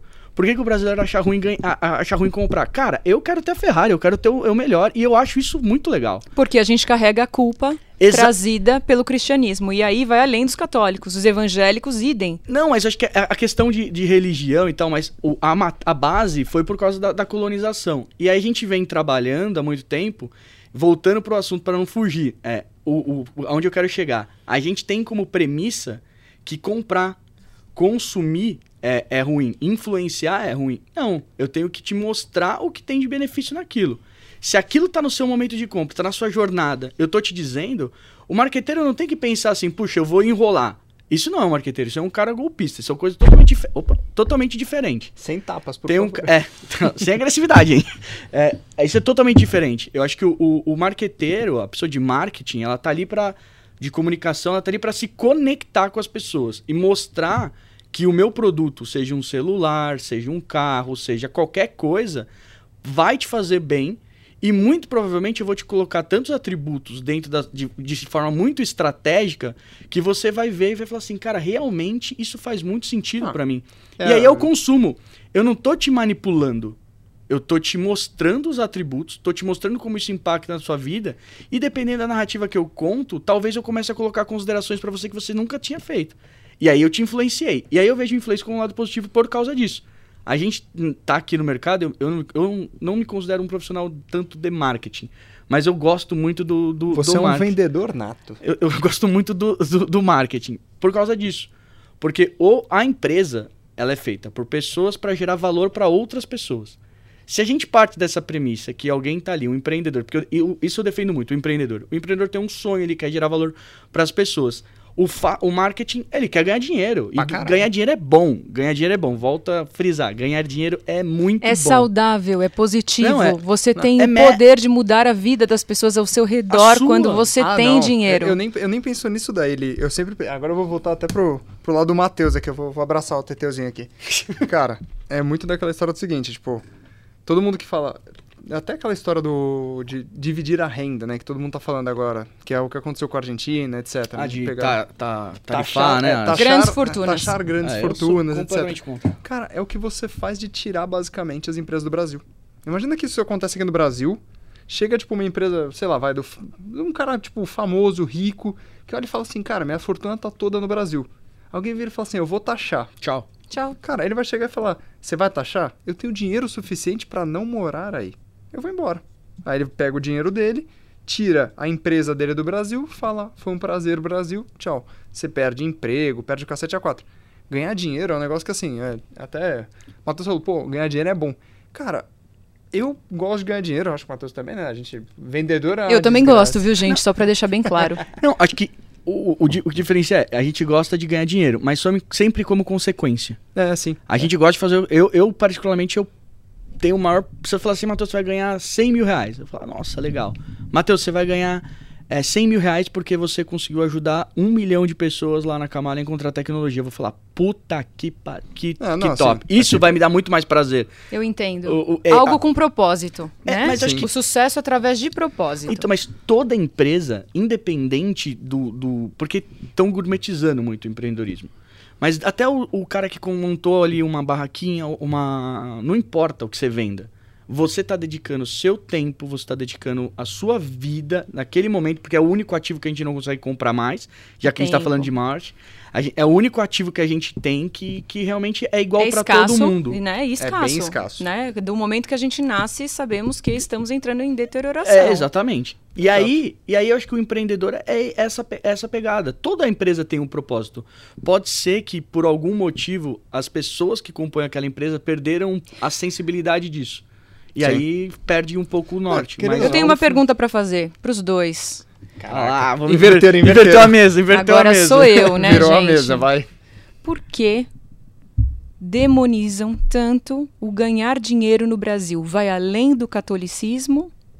O que vocês acham? Cara, Eu- posso, vai posso- primeiro, posso vai primeiro. cutucar? Posso cutucar aí? É uma situação meio que assim, é socioeconômica, né, o negócio. Toda vez que você pensa que o brasileiro, em sua maioria, isso daí é por estudos, né? Em sua maioria o brasileiro é pobre. Sim. Se você colocar que, tipo, o brasileiro, ó, 80% da população não tem dinheiro para realmente viver, e mais importante do que isso, não tem educação financeira para tal, cara, aí você já tem o problema meio que guiado. Pensa no seguinte, você pega uma família, pega um cara, vai, uma pessoa comum, trabalha numa empresa tradicional, o cara ganha 4 mil reais por mês. 4 mil reais, em teoria, dá pra pessoa viver, certo? Uhum. Só que a pessoa tá todo mês endividada. A pessoa tá todo mês com, cara, problema financeiro, tá todo mês tipo assim, não, eu tô no vermelho, eu não vou conseguir pagar isso, não vou conseguir pagar aquilo. E aí tem uma frase que o meu antigo chefe, o Ricardo, meio estranho, né? Meu antigo chefe Ricardo, falava isso, que ele falava assim, pro brasileiro, ele é português. Ele falava, cara, é muito estranho falar com o brasileiro porque o brasileiro fala uma coisa simples. Eu estou sem dinheiro, mas tendo dinheiro pra cervejinha tá tudo bem. Então, tipo, o brasileiro não pensa até Longo prazo. É, o brasileiro É. não pensa em longo prazo, o brasileiro não pensa Não pensa na morte. Não, é o que você Não falou, pensa ele na não se morte. preocupa com, nenhum, com vários aspectos. E, e, e eu acho que não é nem o cara ganhar 4 mil, eu tô falando do cara ganha. O cara ganha mil, ganha, a gente tá falando de uma muita gente que Sim. ganha muito pouco. E aí eu acho que o, o grande negócio é que tem- a gente já começa da premissa, né? Ganhar dinheiro. Cara, ninguém ganha dinheiro. Nunca vi ninguém chegar pra mim e falar: toma, Toma aqui. esse dinheiro. É, não, você você tem que trabalha. fazer dinheiro. Exatamente. Você tem que fazer grana, você tem que fazer a coisa acontecer. Então, é- é- acho que esse é um, um primeiro ponto. E o segundo, a galera é instruída a não ganhar dinheiro, Sim. a não fazer dinheiro. Por quê? Porque, cara, como é que você convence? A gente tem 220 milhões de. 200, 200, mais de 200 milhões de habitantes. Que todas têm que é, ganhar, fazer Todas muito dinheiro. produzir, Até eu tô né? falando errado, ganhar dinheiro, ganhar dinheiro. Tem que fazer dinheiro, tem que ter, tem a possibilidade de fazer dinheiro. Se você não consegue dar educação, se você não consegue dar uma série de aspectos. Porque o que faz essa galera entender que ela tem possibilidades é quando ela começa a ter uma amplitude. Se o cara tá pa- passando o dia inteiro Na pra, roça. Pra, pra poder entregar o dia de hoje, o cara não consegue pensar no amanhã, cara. Ele tem que pensar Sim. no agora. Se ele não pensar no agora, ele não almoça, ele não faz isso, não faz aquilo. Então, é muito difícil a gente falar de planejamento quando você pega seu orçamento e, e você fala assim, cara, você pode pegar o melhor economista do mundo. Cara, o melhor economista do mundo. Se você pôr ele pra administrar o salário do que o brasileiro tem hoje, e se você olhar isso em Não dólar... tem milagre. Cara, Conta não de tem- mais e não- menos. Não tem segredo. Aí a gente entra num negócio que é bem legal do seguinte. Só, você falou do, do salário do brasileiro, etc. E isso é uma coisa que eles culpam as empresas, né? Eles jogam a culpa, tipo, pro lado das empresas, falam assim, cara, é que a empresa não me paga mais. Tem o outro lado que todo mundo, assim, pouca gente vê, né? Na verdade é que o governo tira grande parte do seu salário. Tipo, É, eu não sei se você já reparou, Quase mas... 24%. Não, Não mais. o, digamos, digamos que você ganha mil reais. Desses mil reais, se você está numa empresa tradicional, você custa para a empresa, na verdade, Dois mil. 2.200 reais. Sim. É, Mais de- ou menos. Depende do. do- do- É, do- depende do- do- Uma do- série de coisas. Mas é, é um custo que poderia o dinheiro estar na mão das pessoas. Mas vocês acham que está correto você transferir a responsabilidade do seu pouco ganho, aspas, financeiro para a empresa ou para o governo? Não. eu, A eu- culpa é do governo? Hum, Não, também não. não, eu. São a favor das cotas, então? Porque quando a gente está falando da falta de Ela inverteu educação, tudo mesmo. eu quero falar aqui da falta de alimentação. Sabe por quê? Porque assim, gente, eu não sou funerária, eu não sou cemiteriana e eu venho de uma família de um, de, um- do ramo de embalagens. Então, assim, durante a pandemia, meu pai, mesmo com 65 anos, não pôde parar de trabalhar nenhum dia. Porque se embala alimento, é atividade essencial, ok? Sim, bala morto. Não, embala morto também, Também, Mas o ponto não é também. esse. O que eu tô dizendo para vocês é que a gente tá revivendo os anos 80, Frei Betos e o da Arnes com índices de fome. Novamente no ápice. Mortalidade infantil por fome. Eu estou falando da volta com força das cestas básicas. Vão além das lives musicais dos sertanejos. Entendeu? Estou falando de um pessoal na favela, estou falando que a cidade de São Paulo, 70% está embasada em serviços e com as restrições impostas pelo governo Dória, pelo governo federal e agora também pelo governo municipal, essas pessoas não têm renda para comer. O auxílio emergencial vai ser cortado pela metade e não faz frente à despesa, à casa de ninguém, mesmo que seja um barraco no Heliópolis. Então é isso que eu gostaria de é, esclarecer com vocês. Vocês são a favor do empreendedorismo, são dois capitalistas natos, é, assim como eu também sou, tá? Não estou me excluindo da situação, mas sobre a questão das cotas e principalmente de meritocracia que se fala tanto é legal, é, é, correto abordar esse assunto de uma forma assim tão frágil? As pessoas estão no mesmo grau é, para brigar por educação, mesmo sendo cotistas, se elas mal têm o que comer? Cara, cotas eu acho que é um negócio que assim, eu acho que é mal estruturado. Eu não acho errado. E aí, assim, até o lado, você falou, pô, eu sou capitalista num nível extremo. Eu gosto, assim, tipo, eu olho pro capital e falo, cara, capitalismo é o que há. Só que toda vez que você fala, pô, cotas, cotas, tipo, raciais, cotas. Aí pode ser tipo. cotas em relação à homofobia, etc. Eu não concordo com esse tipo de cota. Eu concordo com cota do tipo para as pessoas que têm um, assim, uma condição financeira menor. Por que, que eu digo dessas desse tipo de cotas até, né? Quando eu falo de cotas para pessoas que têm condições financeiras menores, eu não estou distinguindo a pessoa por raça, nem por nada, nem por cor, nem por o que for. Eu estou distinguindo o seguinte, cara, a pessoa de repente não tem acesso à educação. Até o que, você, até o, que o Matheus tá falando. Caralho, a gente tá entrando num tema mó deep, assim. Ó. É, nós vamos, Mas... vamos tomar muita porrada. Ah, é a vida. Então, tipo, quando você fala, pô, a pessoa não teve acesso à educação, cara, indiferente se a pessoa, sabe, é branca, negra, o que for, se ela realmente mora na favela, não tem dinheiro para educação, eu não sei se você já viu o canal até um que assim que eu sigo e que eu acho muito bom, que é o Favelado Investidor. Sim. Ele não é negro, cara. Ele não, é não é negro. Não. Ele é um cara, tipo, branco, só que ele mora na favela. Ele não tem condição financeira. Ele foi buscar, assim, condição onde ele não tinha. Ele foi buscar emprego, ele foi buscar não sei o que para ele crescer de vida. Só que esse cara, ele poderia, no meu ponto de vista, se encaixaria em cotas quando ele tava naquela época, assim, mais ferrado da vida dele. Porque ele não tinha dinheiro para pagar por educação ele devia entrar assim numa cota de algo do tipo, ó, esse cara não tem dinheiro, esse cara não tem, sabe, subsídio para pagar a educação dele, para pagar a saúde dele, para pagar estadia, para pagar. Aí entraria realmente uma parte de esse cara não tem dinheiro, cara, coloca ele numa parte de cota realmente econômica. Não, não racial, não nada. Eu, eu... eu sei que durante muito tempo, até a parte do. É que não tem um passo antes, Ri. É isso que eu, eu fico sempre me questionando. Vai além das cotas estudantis. Cara, eu tô falando para vocês que não existe meritocracia se a pessoa que está ao seu lado, prestando o vestibular do seu lado, não teve condição de fazer durante a última semana as três refeições diárias. Entende o ah, que então, eu quero dizer? Mas volta para o econômico. imagina o seguinte, vai. Tem, querendo ou não, quando você fala em cota racial, eu tô falando que numa vaga, tipo a da Magazine Luiza, eu não concordo com aquela com aquela política que eles criaram, né? Do realmente colocar um diretor que é especificamente negro. Eu entendo que eles foram para um lado mais assim, vamos elencar a sociedade negra, etc. Cara, eu concordo 100% com isso. Não concordo com uma coisa. Eles podiam colocar uma pessoa que realmente é pobre ali faz mais sentido para mim. Mas você sabia empresa, mas... que a maioria dos pobres no Brasil são negros ou pardos? Sim, sim. É, esse é um ponto. Você percebe que existe uma questão de reparação histórica hum. muito forte? Eu, mas esse é um ponto. Quando você coloca. Quantas 80... pessoas negras tinham na nossa sala na SPM? Ah, não. Na SPM não tinha nenhuma. Mas até, até porque, assim, a gente estudou no mestrado da SPM, assim, a gente foi realmente na. Infelizmente, e aí é um negócio que é. Eu fiz graduação na SPM, não tinha um negro nas cinco salas de comunicação. Eu, eu acho assim. Ah, no Mackenzie tinha, pô, olha lá. Eu, eu, eu acho assim, ó. a, eu acho que. Eu, eu, eu como, como você falou, eu sou, me considero um capitalista e eu fico muito feliz disso. É, eu vejo que o capitalismo, o bom capitalismo, é onde todo mundo tem poder de compra. Essa para mim é a, é a base. Premissa. É, Sim. isso é um bom capitalismo. Isso é um, um lugar onde as pessoas conseguem comprar, onde elas conseguem ah. consumir, onde elas conseguem ter direitos básicos. Que o Brasil está discrepante absurdamente em uma série de frentes, isso é evidente. E não é que a pessoa que, na minha opinião, né? Não é que a pessoa que é contra o, o por exemplo, eu, eu sou contra, eu sou uma pessoa liberal. Por exemplo, a Magazine Luiza fez a ação Dos porque ela, negros.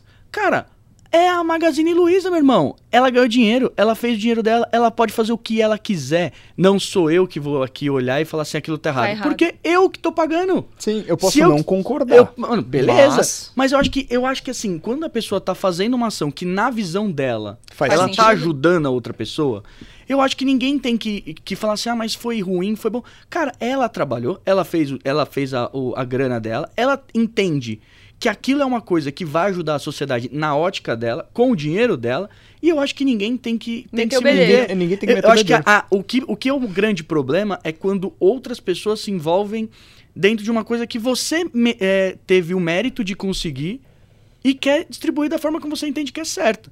Que até acho que a própria. Não, a o própria negócio da- o Luísa negócio Trajano. Luísa Trajano ela falou na Roda Viva lá que ela entende essa questão da taxação de fortunas, só que ela quer saber pra onde o dinheiro vai. Como vai? Porque taxar por taxar, o dinheiro vai pro governo. O governo a gente sabe que de longe está perto de uma, de uma, de uma capacidade de gestão eficiente. E aí é outro ponto que eu, que eu coloco, assim.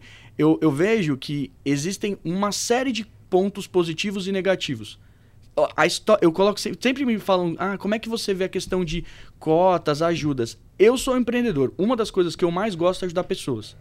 Então, se você. Você vai ver, se eu vou almoçar em algum lugar, puta. O cara passa na rua, eu não consigo, eu pago do. Eu, porque eu, eu. Não, não importa, é o meu dinheiro, eu me sinto feliz com aquilo, eu ajudo. E outra, o meu, o meu. É uma história da minha família, eu não falo muito disso, mas eu acho que é importante colocar. A minha bisavó era muito rica. Muito, muito rica. Dá E- pra ver pela cara de filhinho Não, de vovó que ele tem. Só que meu avô morou de favor. Eita. Porque meu bisavô torrou tudo em uma série de coisas. E ele morou de favor. Meu avô construiu do nada. Só que eu, eu não posso desmerecer o mérito do meu avô, que construiu uma porrada de coisa dos, do menos um, do menos dois, do menos Ele três. morava de favor, né? Ele Afinal chegou- contas, ele os chegou pais no- perderam tudo. Ele chegou no zero, é, é, chegou, fez, fez tudo e, e trabalhou, trabalhou, trabalhou, trabalhou, traba- trabalhou pra caramba pro meu, pro meu pai ter algo, que meu pai ia pra faculdade a pé, pra eu ter algo um pouco melhor. Eu não acho, a única coisa que eu defendo é assim, eu acho que todo ser humano de bem olha pro próximo como premissa e fala assim, cara, eu posso agregar na vida dessa pessoa. Seja com... Empaticamente. É, empaticamente, seja com dinheiro, seja com com o que for, com o que você pode, entende que você pode oferecer pro outro. Naquele momento. Na- né? é, exatamente. O importante é isso, não só a longo prazo, mas na hora ali. É. Não, não acho que. Complementando o Teteuzinho, e- e- esse negócio de ganhar dinheiro. Eu não dou dinheiro pras pessoas. Tipo, o Matheus dá, eu, dou, eu não dou dinheiro. Não, dificilmente dou- eu compro a comida, Ah, eu faço isso. a mesma coisa. é, Porque eu, eu, passo no mercado, eu preciso alimento. garantir que o que eu tô fazendo tá gerando o valor que aquela pessoa me pediu e que eu, eu entendo que faz sentido. Porque eu acho que as pessoas Sim. precisam. Elas trabalham muito pra merecer as coisas. Eu trabalho bastante e vou trabalhando cada vez mais. Muito provavelmente meu filho vai ter uma vida melhor que a minha. Eu espero muito isso. Mas isso também não faz com que eu olhe pra uma pessoa que eu sei que precisa de uma ajuda e eu não dedique lá 40 minutos, 30 minutos pra gente trocar uma ideia. Eu não vou lá e olho e falo assim, cara, eu acho que você podia fazer esse curso. É, quem, quem me conhece mais no, no pessoal sabe o quanto eu gasto, invisto meu tempo em algumas horas pra ajudar outras pessoas. E eu troco ideia, eu falo, eu sento, tem caras que entram no site lá da empresa que não. Cara, eu tô, eu tô focado na Mas você concorda que você tem pra dar, Matheus? Mas é por. Mas que por- ninguém dá do que não tem? Então a gente está falando de um Brasil marcado por uma colonização de exploração portuguesa. Pelo amor de Deus, que os portugueses não fiquem bravos comigo, mas extremamente burra, no sentido de não transformar o país num lar, apenas numa situação de exploração mesmo, católica. Assim, ninguém dá do que não tem. Você teve, lhe foi ensinado a partir do seu avô o valor do trabalho, do juntar o dinheiro e de valorizar o bom capitalismo, né? O bom empreendedorismo, que nada tem a ver com explorar pessoas, apesar de essa ser nossa raiz. E a gente está falando de um Brasil com síndrome de vira-lata, onde qualquer produto, insumo, serviço, marca, pode ser paraguaia, é considerada superior a qualquer marca brasileira. Tudo que é importado é melhor. Isso acontece no Brasil desde que o mundo é mundo, Sim. E, né? Desde que o Brasil se reporta à, à coroa portuguesa e isso foi passado de geração em geração. Nós aqui cultivamos esse orgulho em falar de humildade, lembrando que humildade e humilhação São coisas diferentes. são coisas diferentes, porém a etimologia da palavra humilhes é a mesma, tá? Então, Ela é, muito nerd, velho, pelo amor de Cara, Deus. é, é falou bom. humildade, falou humilhação, a etimologia da palavra é a mesma, a raiz da palavra é a mesma. Caraca. Então as pessoas não conseguem distinguir humildade e humilhação, a situação do humilhado, né? Quem muito abaixa as pessoas, falta orgulho para o brasileiro, Uma, uma, certo? Uma, uma linha Falta acreditar que sair dessa zona de pobreza, eu não tenho dinheiro para nada, estou endividado, mas se sobrar um dinheiro para eu tomar uma cervejinha, minha caninha no Mas sábado. priori- É o que o cara. Eu, eu, eu acho Cara, é, é uma visão muito míope do mundo, né? E, de novo, ninguém dá do que não tem. O brasileiro perpassa isso por gerações. Você ensina o seu filho a ser igual a você, especialmente lidando com o dinheiro e situações de comportamento de consumo idem. Eu acho que é por isso que, por isso que eu, eu falo muito da, da questão da, da educação. Eu acho que uma coisa que a tecnologia faz, por isso que eu gosto muito da tecnologia, ela democratiza muita coisa. Flexibiliza. Eu acho que, por exemplo, uma- a gente fez uma- um bate-papo lá com. para falando de mercado e tudo mais, e a gente falou da questão da infraestrutura. Cara, não é todo mundo que tem o celular, não é todo mundo que tem acesso à internet, não é todo mundo que tem a melhor infraestrutura, não é todo mundo. Eu também sei que eu não tenho a melhor, o melhor. Eu, eu, eu tô bem distante ainda do melhor. Uhum. Embora eu acho que eu esteja tranquilamente dentro de uma condição boa. Ele disse isso dirigindo uma Lamborghini, sabe? Mentira. Tipo, ele tá falando uns negócios assim. Mentira. Como pode, cara? Eu Mas- gosto que o Ricardo entra só pra tirar um sarro, Mas é- gente. É, mas- normal. Mas é, mas eu acho que é, é, assim, eu acho que eu, eu nunca, eu admiro muitas pessoas. Uma, uma das coisas que às vezes é, me, me incomoda um pouco é, por exemplo, eu tive um professor no meu primeiro ano de faculdade de economia. Esse cara é meu amigo até hoje. E ele é negro. E uma vez uma, uma pessoa veio discutir comigo porque eu, eu disse que, na minha visão, eu busco enxergar as pessoas, eu, eu, eu tento tirar o filtro. Eu tento conhecer a pessoa. Acho que a é, tira aquele primeiro impacto e tento conhecer a pessoa. E tento conhecer a pessoa. Então, eu, não, eu sempre trabalhei isso porque isso é uma coisa natural minha. Sim. Já ouvi falar que isso tá errado, já ouvi falar que isso tá certo. Não importa, eu, é o que eu sinto, é o que eu vejo e falo assim, ó. Não me importa quem é a pessoa, como é, eu vou estar sempre trocando ideia, eu vou estar lá falando, porque eu gosto. E eu acho que, principalmente porque eu sou um profissional e um empreendedor, eu acho que a gente precisa sentir muito o que acontece com as pessoas. Environment, Porque né? aí a gente vai conseguir ter bo- bons raciocínios e aí voltando. É a minha é a essência do capitalismo. Mas é porque eu gosto mesmo de pessoas. Então, eu, eu, acho, eu acho isso. Eu acho que, por exemplo, a gente perde muito esse- essa questão, voltando pro meu professor, quando a gente coloca muitas frentes numa, numa questão. E eu, por exemplo, foi uma única vez que eu pensei que o meu professor era negro. Numa discussão que uma pessoa me criticou porque eu disse isso. Eu falei assim: olha, eu não tento. Eu sei que as pessoas são diferentes. Eu respeito isso. Mas eu vou ali pra poder. Não importa, eu quero conhecer aquela pessoa. Não o- Independente da cor que ela Independente. apresente. E aí, quando, quando me colocaram muitas questões onde. E eu posso também estar errado, não tô aqui falando que eu tenho que estar Não, certo. Tranquilo. É. Que o, o negro isso, o negro aquilo, o negro aquilo. Cara, eu falei pra ele, ele falou assim: posso te falar uma coisa que eu tô me sentindo mal? Foi a primeira vez na minha vida que eu pensei que esse meu professor, que é que veio da Bahia, é negro, um puta, o cara mestrado em economia, um cara foda que eu admiro, foi meu primeiro professor. Foi a primeira vez na minha vida que eu considerei, que eu olhei essa variável que eu nunca tinha enxergado. E se Por- sentiu mal por isso. Eu né? me senti mal porque eu falei assim, cara, eu repudio essa questão. Acho que as pessoas, a gente tem que dar o nosso melhor para as outras. Todo mundo tem ponto bom, todo mundo tem ponto ruim. Eu tento colocar as minhas coisas como ponto bom para todo mundo. Mas foi a primeira vez que eu vi isso. Eu, eu, eu, eu reduzi. Tipo, eu olhei assim e falei assim, cara, calma aí. Por que que estão batendo... Ele é tanta coisa, por Que que rotulá-lo como negro? É, então, essa, esse é o ponto. Eu acho que se eu acho que assim, tem muita defasagem em muitas coisas, é natural, tem, tem, tem é, uma, é uma coisa que, que é a nossa realidade. Não adianta a gente ficar míope pro que é real hoje. Eu acho que Sim. tem que se criar caminhos para as pessoas terem mais educação. A gente sabe que hoje, por exemplo, falta emprego. Cara, vai procurar um desenvolvedor. Não tem. Vai procurar um profissional. Não tem. Agora, quantas pessoas a gente vai conseguir formar desde agora? Em tecnologia. Não, em tudo, pra chegar a estar pronto. Programador, um Porque, cientista cara, de dados. O cara tá focado, o cara, o cara não tá aprendendo matemática básica. Aí você fala assim, beleza. O, o- aí eu, eu, eu, eu reforço, porque eu tenho uma, uma visão de mundo mais liberal. Eu coloco mais energia na iniciativa privada do que no público, porque eu acredito mais no que tá ali na mão das pessoas, o que as pessoas ganham de dinheiro. Mas eu não. Eu, o que eu, a mensagem que eu gostaria de deixar é. Que eu posso até estar errado. Mas é que a gente precisa começar a olhar para a pessoa. Para aquele ser.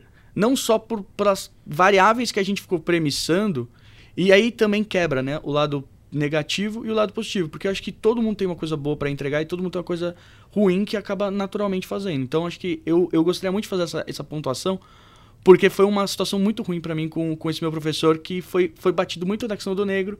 Eu nunca tinha enxergado ele dessa forma e eu acabei tendo que enxergar. E foi ruim. Já que a gente caiu nessa polêmica falando de racismo, cotas, eu acho interessante pontuar que dentro do meu campo profissional, a morte também traz essa questão racial de forma bastante pungente, né? Pungente. É muito forte, assim. Vai pra né? descrição, Bingo, galera. Ademar. Cara, é... nos Estados Unidos, por exemplo, a gente tem um movimento negro bastante forte na parte religiosa, né, na parte das igrejas cantadas do Harlem e de todo o cerimonial que é feito através dos pastores que regem suas comunidades, enfim, de uma forma bastante é, enérgica dentro do que eles acreditam ser correto. A gente tem os mormons, a gente tem grupos religiosos que perpassam a narrativa da morte dentro dos Estados Unidos e tem uma participação nos funerais é, que acaba influenciando no mercado. Então, nos Estados Unidos, por exemplo, é natural que um velório dure 15 dias. É, os fornos crematórios são imensos, são muitos, e também a gente tem a questão das geladeiras, onde eles mantêm esses corpos refrigerados até que o funeral se finde, né? até que todos os parentes consigam participar. Muito comum, até é, duas décadas atrás, os funerais americanos em muitas cidades ainda do interior também são assim, serem, acontecerem nas casas. A gente tem um seriado bastante interessante, quem quiser procurar, é um é uma obra-prima para mim, chama Six Under Feet, que era para ter durado duas temporadas e durou oito. É gigantesco, é no início dos anos 90, conta a história de uma família funerária. É extremamente interessante porque a cada episódio é contada a história da morte de uma pessoa. Não é Six Feet Under? Não, acho que é Six Under Feet. Mas enfim, se for Six Não, a Feet gente põe Under... no link da trans... Não, não põe no, põe no Gente, link. é legal, é bacana.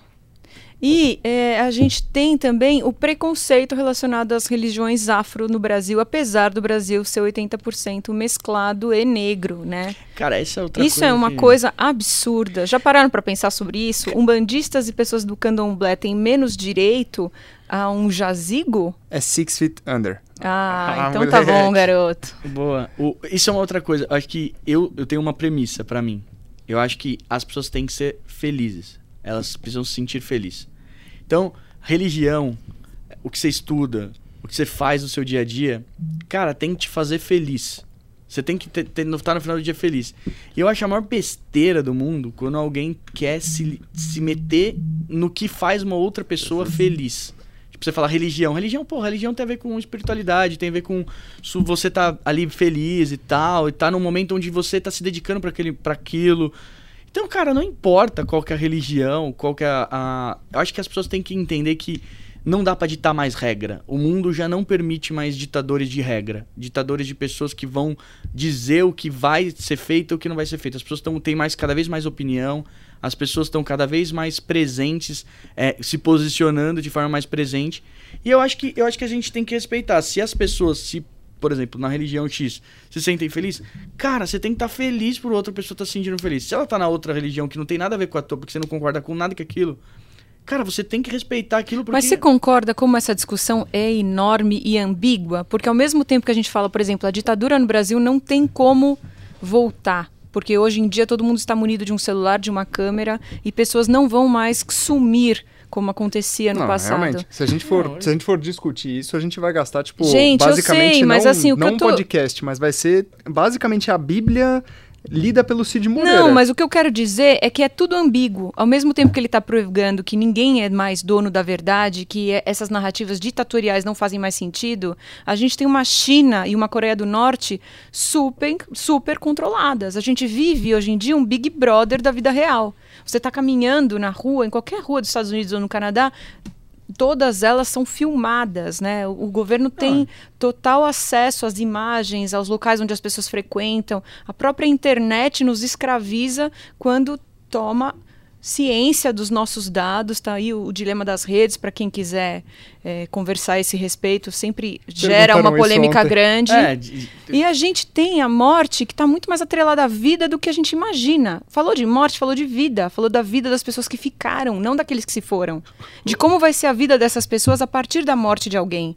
A partir da morte de alguém que gerava uma renda, por exemplo. A Sim. partir da morte de alguém que comparecia espiritualmente dentro da família porque era um pastor, porque era alguém a quem todos recorriam, mesmo quando da morte de outras pessoas da família, por exemplo, meu pai é essa pessoa dentro da minha família, né, a quem todos recorrem, como se fosse um patriarca, vamos colocar assim, apesar de não ser o mais velho, acabou tomando para si esse lugar por chamar a responsabilidade. Então, quando a gente está falando da morte dessas pessoas, no geral, a narrativa funerária tem mais está muito mais relacionada aos enlutados que ficaram e a Isso. organização da vida deles a partir daí.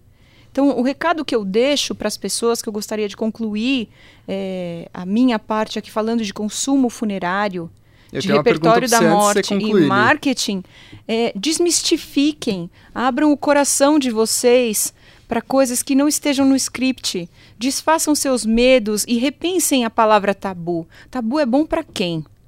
Se você ficar no gelo, se você ficar no escuro diante das informações para a tomada de uma decisão, especialmente uma decisão que impacte financeiramente a sua família, como as milhares de famílias brasileiras que não têm essa condição de pagar 5 mil reais de uma vez para estar tá enterrando seus entes queridos, abra a cabeça, vá buscar informação, faça sim um plano de assistência funerária, sabe? É, respeite quem trabalha nesse mercado e não rotule como pessoas que estão tirando proveito da dor alheia para lucrar. São prestadores de serviços como outro qualquer e estão ali proporcionando dignidade para o seu ente querido. Então, assim, respeito a todos esses profissionais que compõem o mercado funerário, porque eles fazem para nós um serviço fantástico.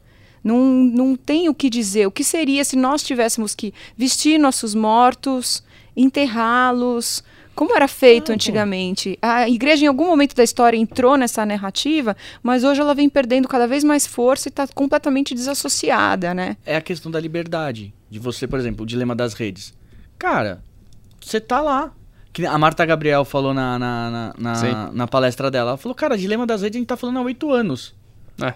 Tipo, é, há oito tem... anos a gente tá falando como, como aquilo... Como ela disse, ela, ela disse um negócio que foi muito legal, que é tipo, pô, essa é uma piada que foi contada há oito anos atrás e tem gente rindo, rindo agora. agora. É, Exatamente. E é isso. Eu acho que o, o, o grande, acho que até para pro, pro Ricardo poder fazer a pergunta dele, mas acho que a, a liberdade é uma coisa muito, muito, muito boa. Por isso que eu sou, eu particularmente tenho o meu posicionamento, é, eu sou sempre a favor da liberdade, das pessoas poderem ter o direito de falar o que elas pensam, delas poderem mostrar os pontos positivos sobre a ótica dela e influenciar as pessoas. Ela, ela realmente a questão de você se movimentar, criar movimentos, criar comunidades é porque você conecta com pessoas que têm uma similaridade de pensamento igual ao teu. Você vai e aí isso é uma coisa que a própria mídia social faz de forma inteligente, porque ela vai gerando mais engajamento em cima daquilo, você fica mais viciado naquilo e vai embora. E, e você no final você tem ali a questão de de você estar presente na mídia social, meu amigo, porque você quer, cara. Ninguém Desliga. te obrigou, não é assim? telefone. É, é, é, é, gratuito. É, é, gratuito naquela, você é o produto. É, realmente. Você é, porque você tá ali consumindo, você tá se aproveitando daquilo de graça. Cara, isso é meio estranho, mas, assim, fazendo até um link com, querendo ou não, o, que gente, o tema que a gente abordou aqui, o negócio inteiro.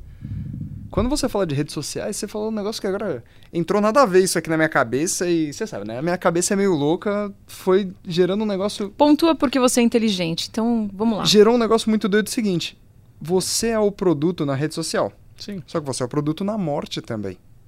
Querendo ou não, um produto dentro da morte. Porque Sim. você vai ter, tipo, vários complementos seus, mas o produto principal, assim, o prato principal da noite é você. Sim. Você quando você morre, né? No caso. Você, o morto. Então, é, cara, você, é, é, o, é o acontecimento. Foi né? longe, foi longe na mente agora. É e não é, coisas. entendeu, Gui? Eu tenho que parar de tomar essa, essas é drogas. É diante da morte de alguém que se dá o consumo funerário. Mas essa pessoa que morreu, ela não decide mais nada. Ela morreu, é. a não ser que ela tenha deixado tudo por escrito e pago. É, que é e isso é, é, uma possibilidade. É muito desde grande. que ela não evite a informação, desde que ela não tenha medo da informação. É, eu acho que a, a Aí questão... ele é o decisor. Do contrário, ele desculpa o termo, mas deixou essa pista para a família, sabe? É, exato. Não, e acho que é, para mim é sempre é sempre é, bato muito nessa tecla a questão da, da das pessoas estarem cada vez com sua voz mais ativa faz com que a informação chegue para a relação pô quem está assistindo quem tá assistindo uh, ouvindo a gente aqui eu não sei se alguma vez na vida pensou em, em fazer o, a programação desse momento. Da própria morte. Eu, eu Vai parar pra pensar. Eu nunca, eu, nunca pense, eu nunca tinha pensado nisso, mas agora é uma, é uma coisa que entrou no meu radar. Eu falei assim, cara, realmente é verdade. Realmente eu tenho, eu tenho avós, eu tenho pais, eu tenho. O meu, o meu, o meu avô, no caso, ele faleceu e ele, ele tinha. Por isso que eu admiro meu avô. Meu avô, meu avô tinha isso, tinha lá a questão de você chegar lá. Cara, eu não sei como é que foi, porque no dia ficou, fiquei mal pra caramba. Mas o, o, o, pessoal, o pessoal tocou as coisas e aí você tinha toda uma estrutura, tinha uma porra de coisa. Então, e, e ele... existem profissionais que proporcionam coisas incríveis nesse mercado hoje. A gente tem a Gisela Disse, que é a nossa presidente no Sincep, dona do grupo Primaveras. Tem uma consultoria chamada Flow Care.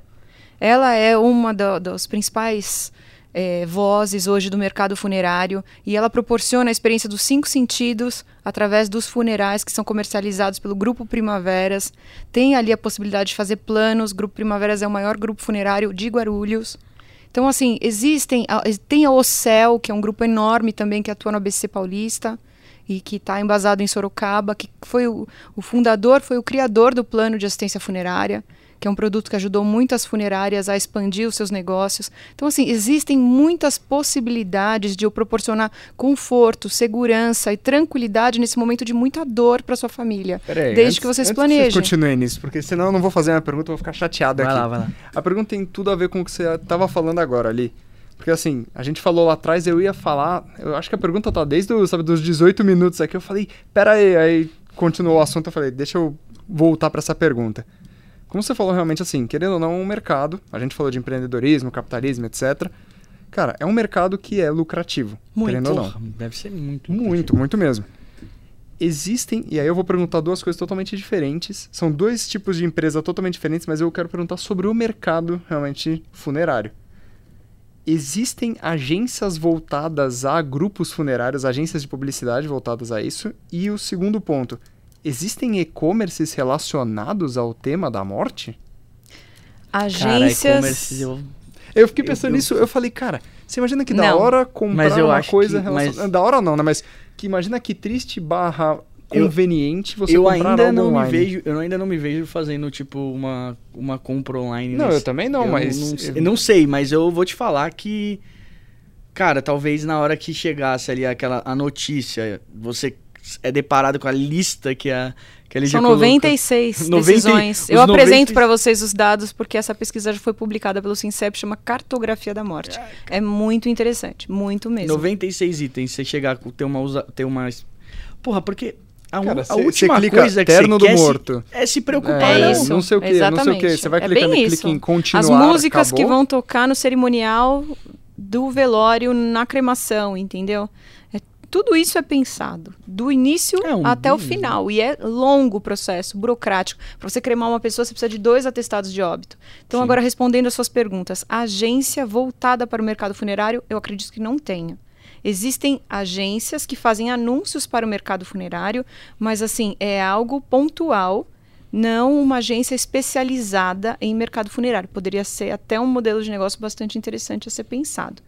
É, esses anúncios geralmente são veiculados através da revista Diretor Funerário, que é a referência no mercado, é, e dentro das associações relacionadas a esse mercado. Não é algo muito conhecido do grande público. Por exemplo, eu falei para você, uma novidade quentinha da, da Sensaf, enfim, whatever.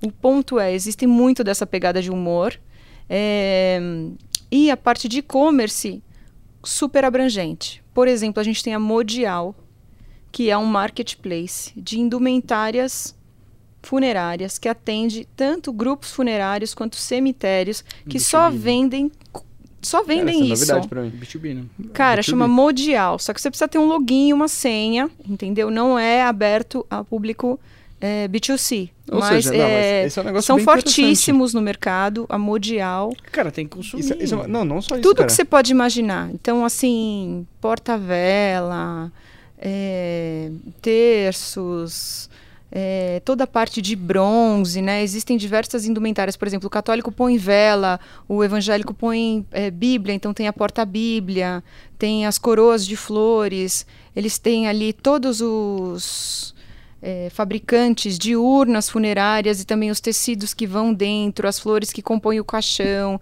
os tapetes se você quiser adornar a sala do velório da forma como você achar melhor, entendeu? É, é, é gigantesca mundial. Então, tem também, hoje em dia, a criação de startups. Muitas startups surgindo para atender o mercado funerário. Como assim? A Prophecy.com, por exemplo, nos Estados Unidos, faz o serviço de geolocalização. Qual a funerária mais próxima que tem condição de atender a sua chamada quando morre alguém no interior, no Alabama, por exemplo, no Texas, uma questão rural, né? Então Caramba. eles fazem um serviço de geolocalização para ver quem pode te atender primeiro, Legal. quem pode, né? É, fornecer esse serviço, fazer todo o atendimento. E hoje também muitas parcerias né, são realizadas é, com os hospitais porque na realidade a maioria das pessoas ainda morre no hospital por causas por conta das uhum. doenças. E aí é, existe essa interlocução na minha opinião a jornada de consumo funerário começa no hospital tá gente? Seu pai deixou por escrito que ele quer ser cremado você vai ter que correr atrás de um segundo atestado de óbito para que você consiga realizar o desejo dele. É, sua família tem jazigo sua família não tem jazigo. Alguém vai ceder uma gaveta para você porque isso é muito comum né? As famílias, cada Sim. jazigo tem em média seis gavetas. Aí são feitas as exumações dos corpos e aí a pessoa que precisa adentrar novamente, substituir, substituir é, colocada naquele lugar. Tem também a questão do Covid. E aí eu vou entrar num tema espinhoso que está relacionado uh, aos profissionais de saúde oferecerem para as famílias colocar no atestado de óbito a Covid e com isso isentá-las dos custos do funeral, apenas para conseguir ampliar o número de aspas, mortos por Covid e com isso pressionar o governo, porque cada vez que morre uma pessoa de Covid, o governo federal é obrigado a dar uma verba para o hospital, para é, a questão sanitária né, que está envolvida, com os bioprotocolos de segurança relacionados à morte daquela pessoa, entendeu? Caraca. Então é, existe é. esse tipo de máfia, isso sim, é muito triste. O avô do meu namorado faleceu e, cara, é, de causas naturais, 90 e dois anos em casa, nos braços do filho, inclusive o filho professor da SPM, e foi oferecido para o meu sogro colocar Covid no atestado. Com isso, ele não teria despesas relacionadas ao funeral, velório, etc. Isso é uma denúncia, né, que eu estou fazendo Não, aqui. mas é, isso é importante das pessoas é. saberem, porque, Sim, cara... mas precisaria que existisse prova. A gente não pode denunciar, nem pode falar o nome do hospital, não, sim, nem sim. do profissional, nem de nada, mas são práticas que, infelizmente, no Brasil ganham adeptos acho que em todo lugar do mundo, em, em, todos os mercados, tem as pessoas que realmente. É... Eu acho inadmissível, porque você está falando é, da fazem... vida das pessoas, a gente está manipulando dados, números, e é com isso que o Brasil cada vez mais perde credibilidade diante de investidores financeiros, é, diante das pesquisas que são apresentadas para o grande público. Ninguém mais acredita em pesquisa no país, vai muito além da questão eleitoreira, entendeu? É, é Os números usou, da né? Covid, escuta, isso é muito grave. É, o que todo mundo usou, né? Que é, de acordo com a margem do IBGE, pode ser entre mil mortos e 10 milhões de mortos. Tipo, é, é bem essa coisa. Uma, uma, uma linha só para voltar, e aí a gente já é, é concluir. Eu ia, eu ia falar até exatamente concluir. isso, que a gente... O hoje papo ficou muito bom, gente. A gente é que eu acho que, eu, eu acho que uma coisa que eles fizeram, empacotaram legal a solução do, do, dessa parte da morte, foi a questão do serviço. Porque como é um tema muito polêmico, você consegue abordar as pessoas de falar de, olha, se prepare, você tem outras linhas de você comunicar que não necessariamente você precisa falar ali daquele momento, naquele momento o que vai ter mas você tem uma argumentação de falar, olha, busca informação. Busca informação. Você consegue atrair a pessoa a pensar sobre esse assunto, embora ainda tenha tudo isso que a gente comentou, né, durante todo o podcast, mas eu acho que interessante colocar esse ponto porque tudo dá para se vender. Sim. Você e só precisa entender. Você só precisa saber como, como vender. E como, como comunicar para as pessoas realmente como, como aquela. A aquilo... Covid fez muitas pessoas pensarem na morte. Sim. Muitas pessoas. E isso é muito. É, auspicioso, vamos colocar assim, ó, fico para o meu mercado. Sim. Quem não pensava na morte passou a pensar, entendeu? É. É, especialmente com relação a gastos, com relação a ser pego na curva, ao improviso, né? O brasileiro sempre foi o rei do improviso, mas você não improvisa na morte. Morreu, morreu. Não existe volta. Algumas peculiaridades desse consumo estão atreladas ao senso de urgência porque a morte não espera, a pessoa começa a entrar em deterioração, então as providências são urgentes, a não possibilidade de rever a escolha, enterrou, enterrou, foi com aquela roupa, foi com aquela roupa. Não dá para você desenterrar a pessoa porque você não gostou do sapato com o qual ela foi enterrada, entendeu? Você escolheu outro caixão. E principalmente você está lidando com a emoção, com o sentimento daqueles que ficaram. Você não vai querer optar pelo caixão, pela urna mais barata quando for enterrar sua mãe. Sim. Entende? Sim. Não adianta. E tem a questão da família, a cobrança da família. Aquele que fica responsável por essa decisão de consumo vai ser julgado pela família. Se ele fez boas escolhas, se foi digno, se não foi, se estava de acordo com a religião, com as crenças daquela pessoa que faleceu. Então, existe uma série de particularidades, especialmente relacionadas à emoção, ao grupo familiar, né, à sensação de pertencimento, que ditam esse consumo e que não podem ser deixadas de lado. Li, só para até pra gente não estender muito não, mais vamos o tempo, concluir, imagina. Só só falar Adoro assim, esse assunto, se deixar a gente. É um negócio de é um negócio que vocês falaram aí que realmente assim, é exatamente o que o Matheus falou, cara, essa parte de comunicação, né, no, em morte é um negócio muito, eu só, eu só, vou colocar esse ponto, depois aí tipo dar suas considerações finais para realmente o público, mas chegou realmente uma comunicação, né, na minha casa, eu achei isso sensacional porque chegou na minha casa, isso faz um bom tempo já. Chegou um panfleto, né? E aí, tipo, eu moro num apartamento, três blocos, eles botam umas caixinhas de recepção, né? Eu abri a caixinha de recepção, peguei o, o panfletinho, e eu tô acostumado a receber panfleto de pizzaria, de não sei o quê. Aí eu recebi um panfleto assim, é, é, é, melhor estar preparado. Aí embaixo parecia que eu tava comendo pizza, eu tava lá, jazigos, não sei o que, não sei o que. Eu falei, mano. Eu liguei pra pessoa e falei, ô, oh, pelo amor de Deus, tira o meu endereço dessa, desse negócio, cara. Olha aí, tá errado. Eu entendo, eu entendo que, assim, vocês estão querendo divulgar o serviço de vocês, mas eu ainda tenho só 30. Você tá me matando com 30 anos, você tá de sacanagem comigo, cara. Não, ele tá é. levando em consideração não que você vai morrer, mas que de repente você vai ser decisor ah, não sou. Decisor é. do consumo diante da morte da sua avó, por Mas exemplo. aí é, é, muito, é muito. Isso é muito complicado, porque eles não estão errados. Eu, só que é. parece. É, é, soa muito mal para nós porque fomos. Assim, cultivados. Sim, é, é, cultural, né? Exatamente. A não pensar na morte e vê-la como um tabu soa muito ruim para nós essa situação de varejo jazigos, funerária, é. É, eles listarem produtos e serviços de algo que para nós é sagrado e também é repulsivo. Sim. Falou de morte, tô falando de sofrimento e saudade, entendeu, Li, cara? É isso. Dá seu último posicionamento aí, fala, faz, o seu, faz o seu jargão aí, que a última vez você falou até do. Realmente assim, ah, se vocês quiserem, entre em contato com não sei quem, fala com X, fala com Y. Vai lá, hein? Um minuto. Cara, busquem informação, desmistifiquem a morte. Entendam a morte como processo e parte natural da vida de cada um de vocês. Contem a verdade para os seus filhos. Ensinem as crianças desde pequeno a respeitar a finitude. Pensem na morte também como uma grande incentivadora da vida. Através da morte, nós criamos o medo. E é o medo que nos mantém vivos, porque nós ficamos em alerta e evitamos a morte durante o nosso percurso aqui. Desmistifiquem, repensem e principalmente, aproveitem o luto de vocês. Vivam de forma digna o luto de vocês. Não tenham vergonha das suas emoções. É, é isso, isso aí. Mateuzinho, faz encerramento? Muito obrigado para todo mundo que assistiu a gente, escutou a gente até agora e continuem seguindo e acompanhando o trampo. Ah, deixa eu aproveitar aí, já que, já que você já está fazendo aí o encerramento, Deem uma olhada. Vai estar tá gravado depois no canal da Mundo Marketing o. Todos. Ah, todo o evento, né? Sim. Então, deem uma olhada que tem palestra lá muito boa, incluindo a da Marta Gabriel. É, foram seis. Ah, só porque ele participa. é um marqueteiro de. Mas não foram, só isso. Foram... Oportunista não, nato. Não só porque eu participei, cara, que assim. Não, é porque foi muito, muito, Foi muito, muito bom, bom, foi muito bom. A Marta Gabriel, assim, ela começou a falar. Nos bastidores, antes disso, a gente começou a conversar ali, cara é uma pessoa incrível. É uma Não, pessoa é que você diferente. tem que conhecer. Então, assistam. Essa É. é, a última chamada que eu faço. Que Até a próxima. 2021. Gente, muito obrigada por essa oportunidade.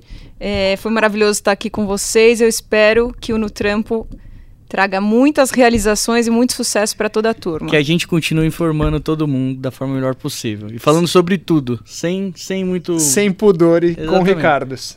Tchau, gente. Valeu.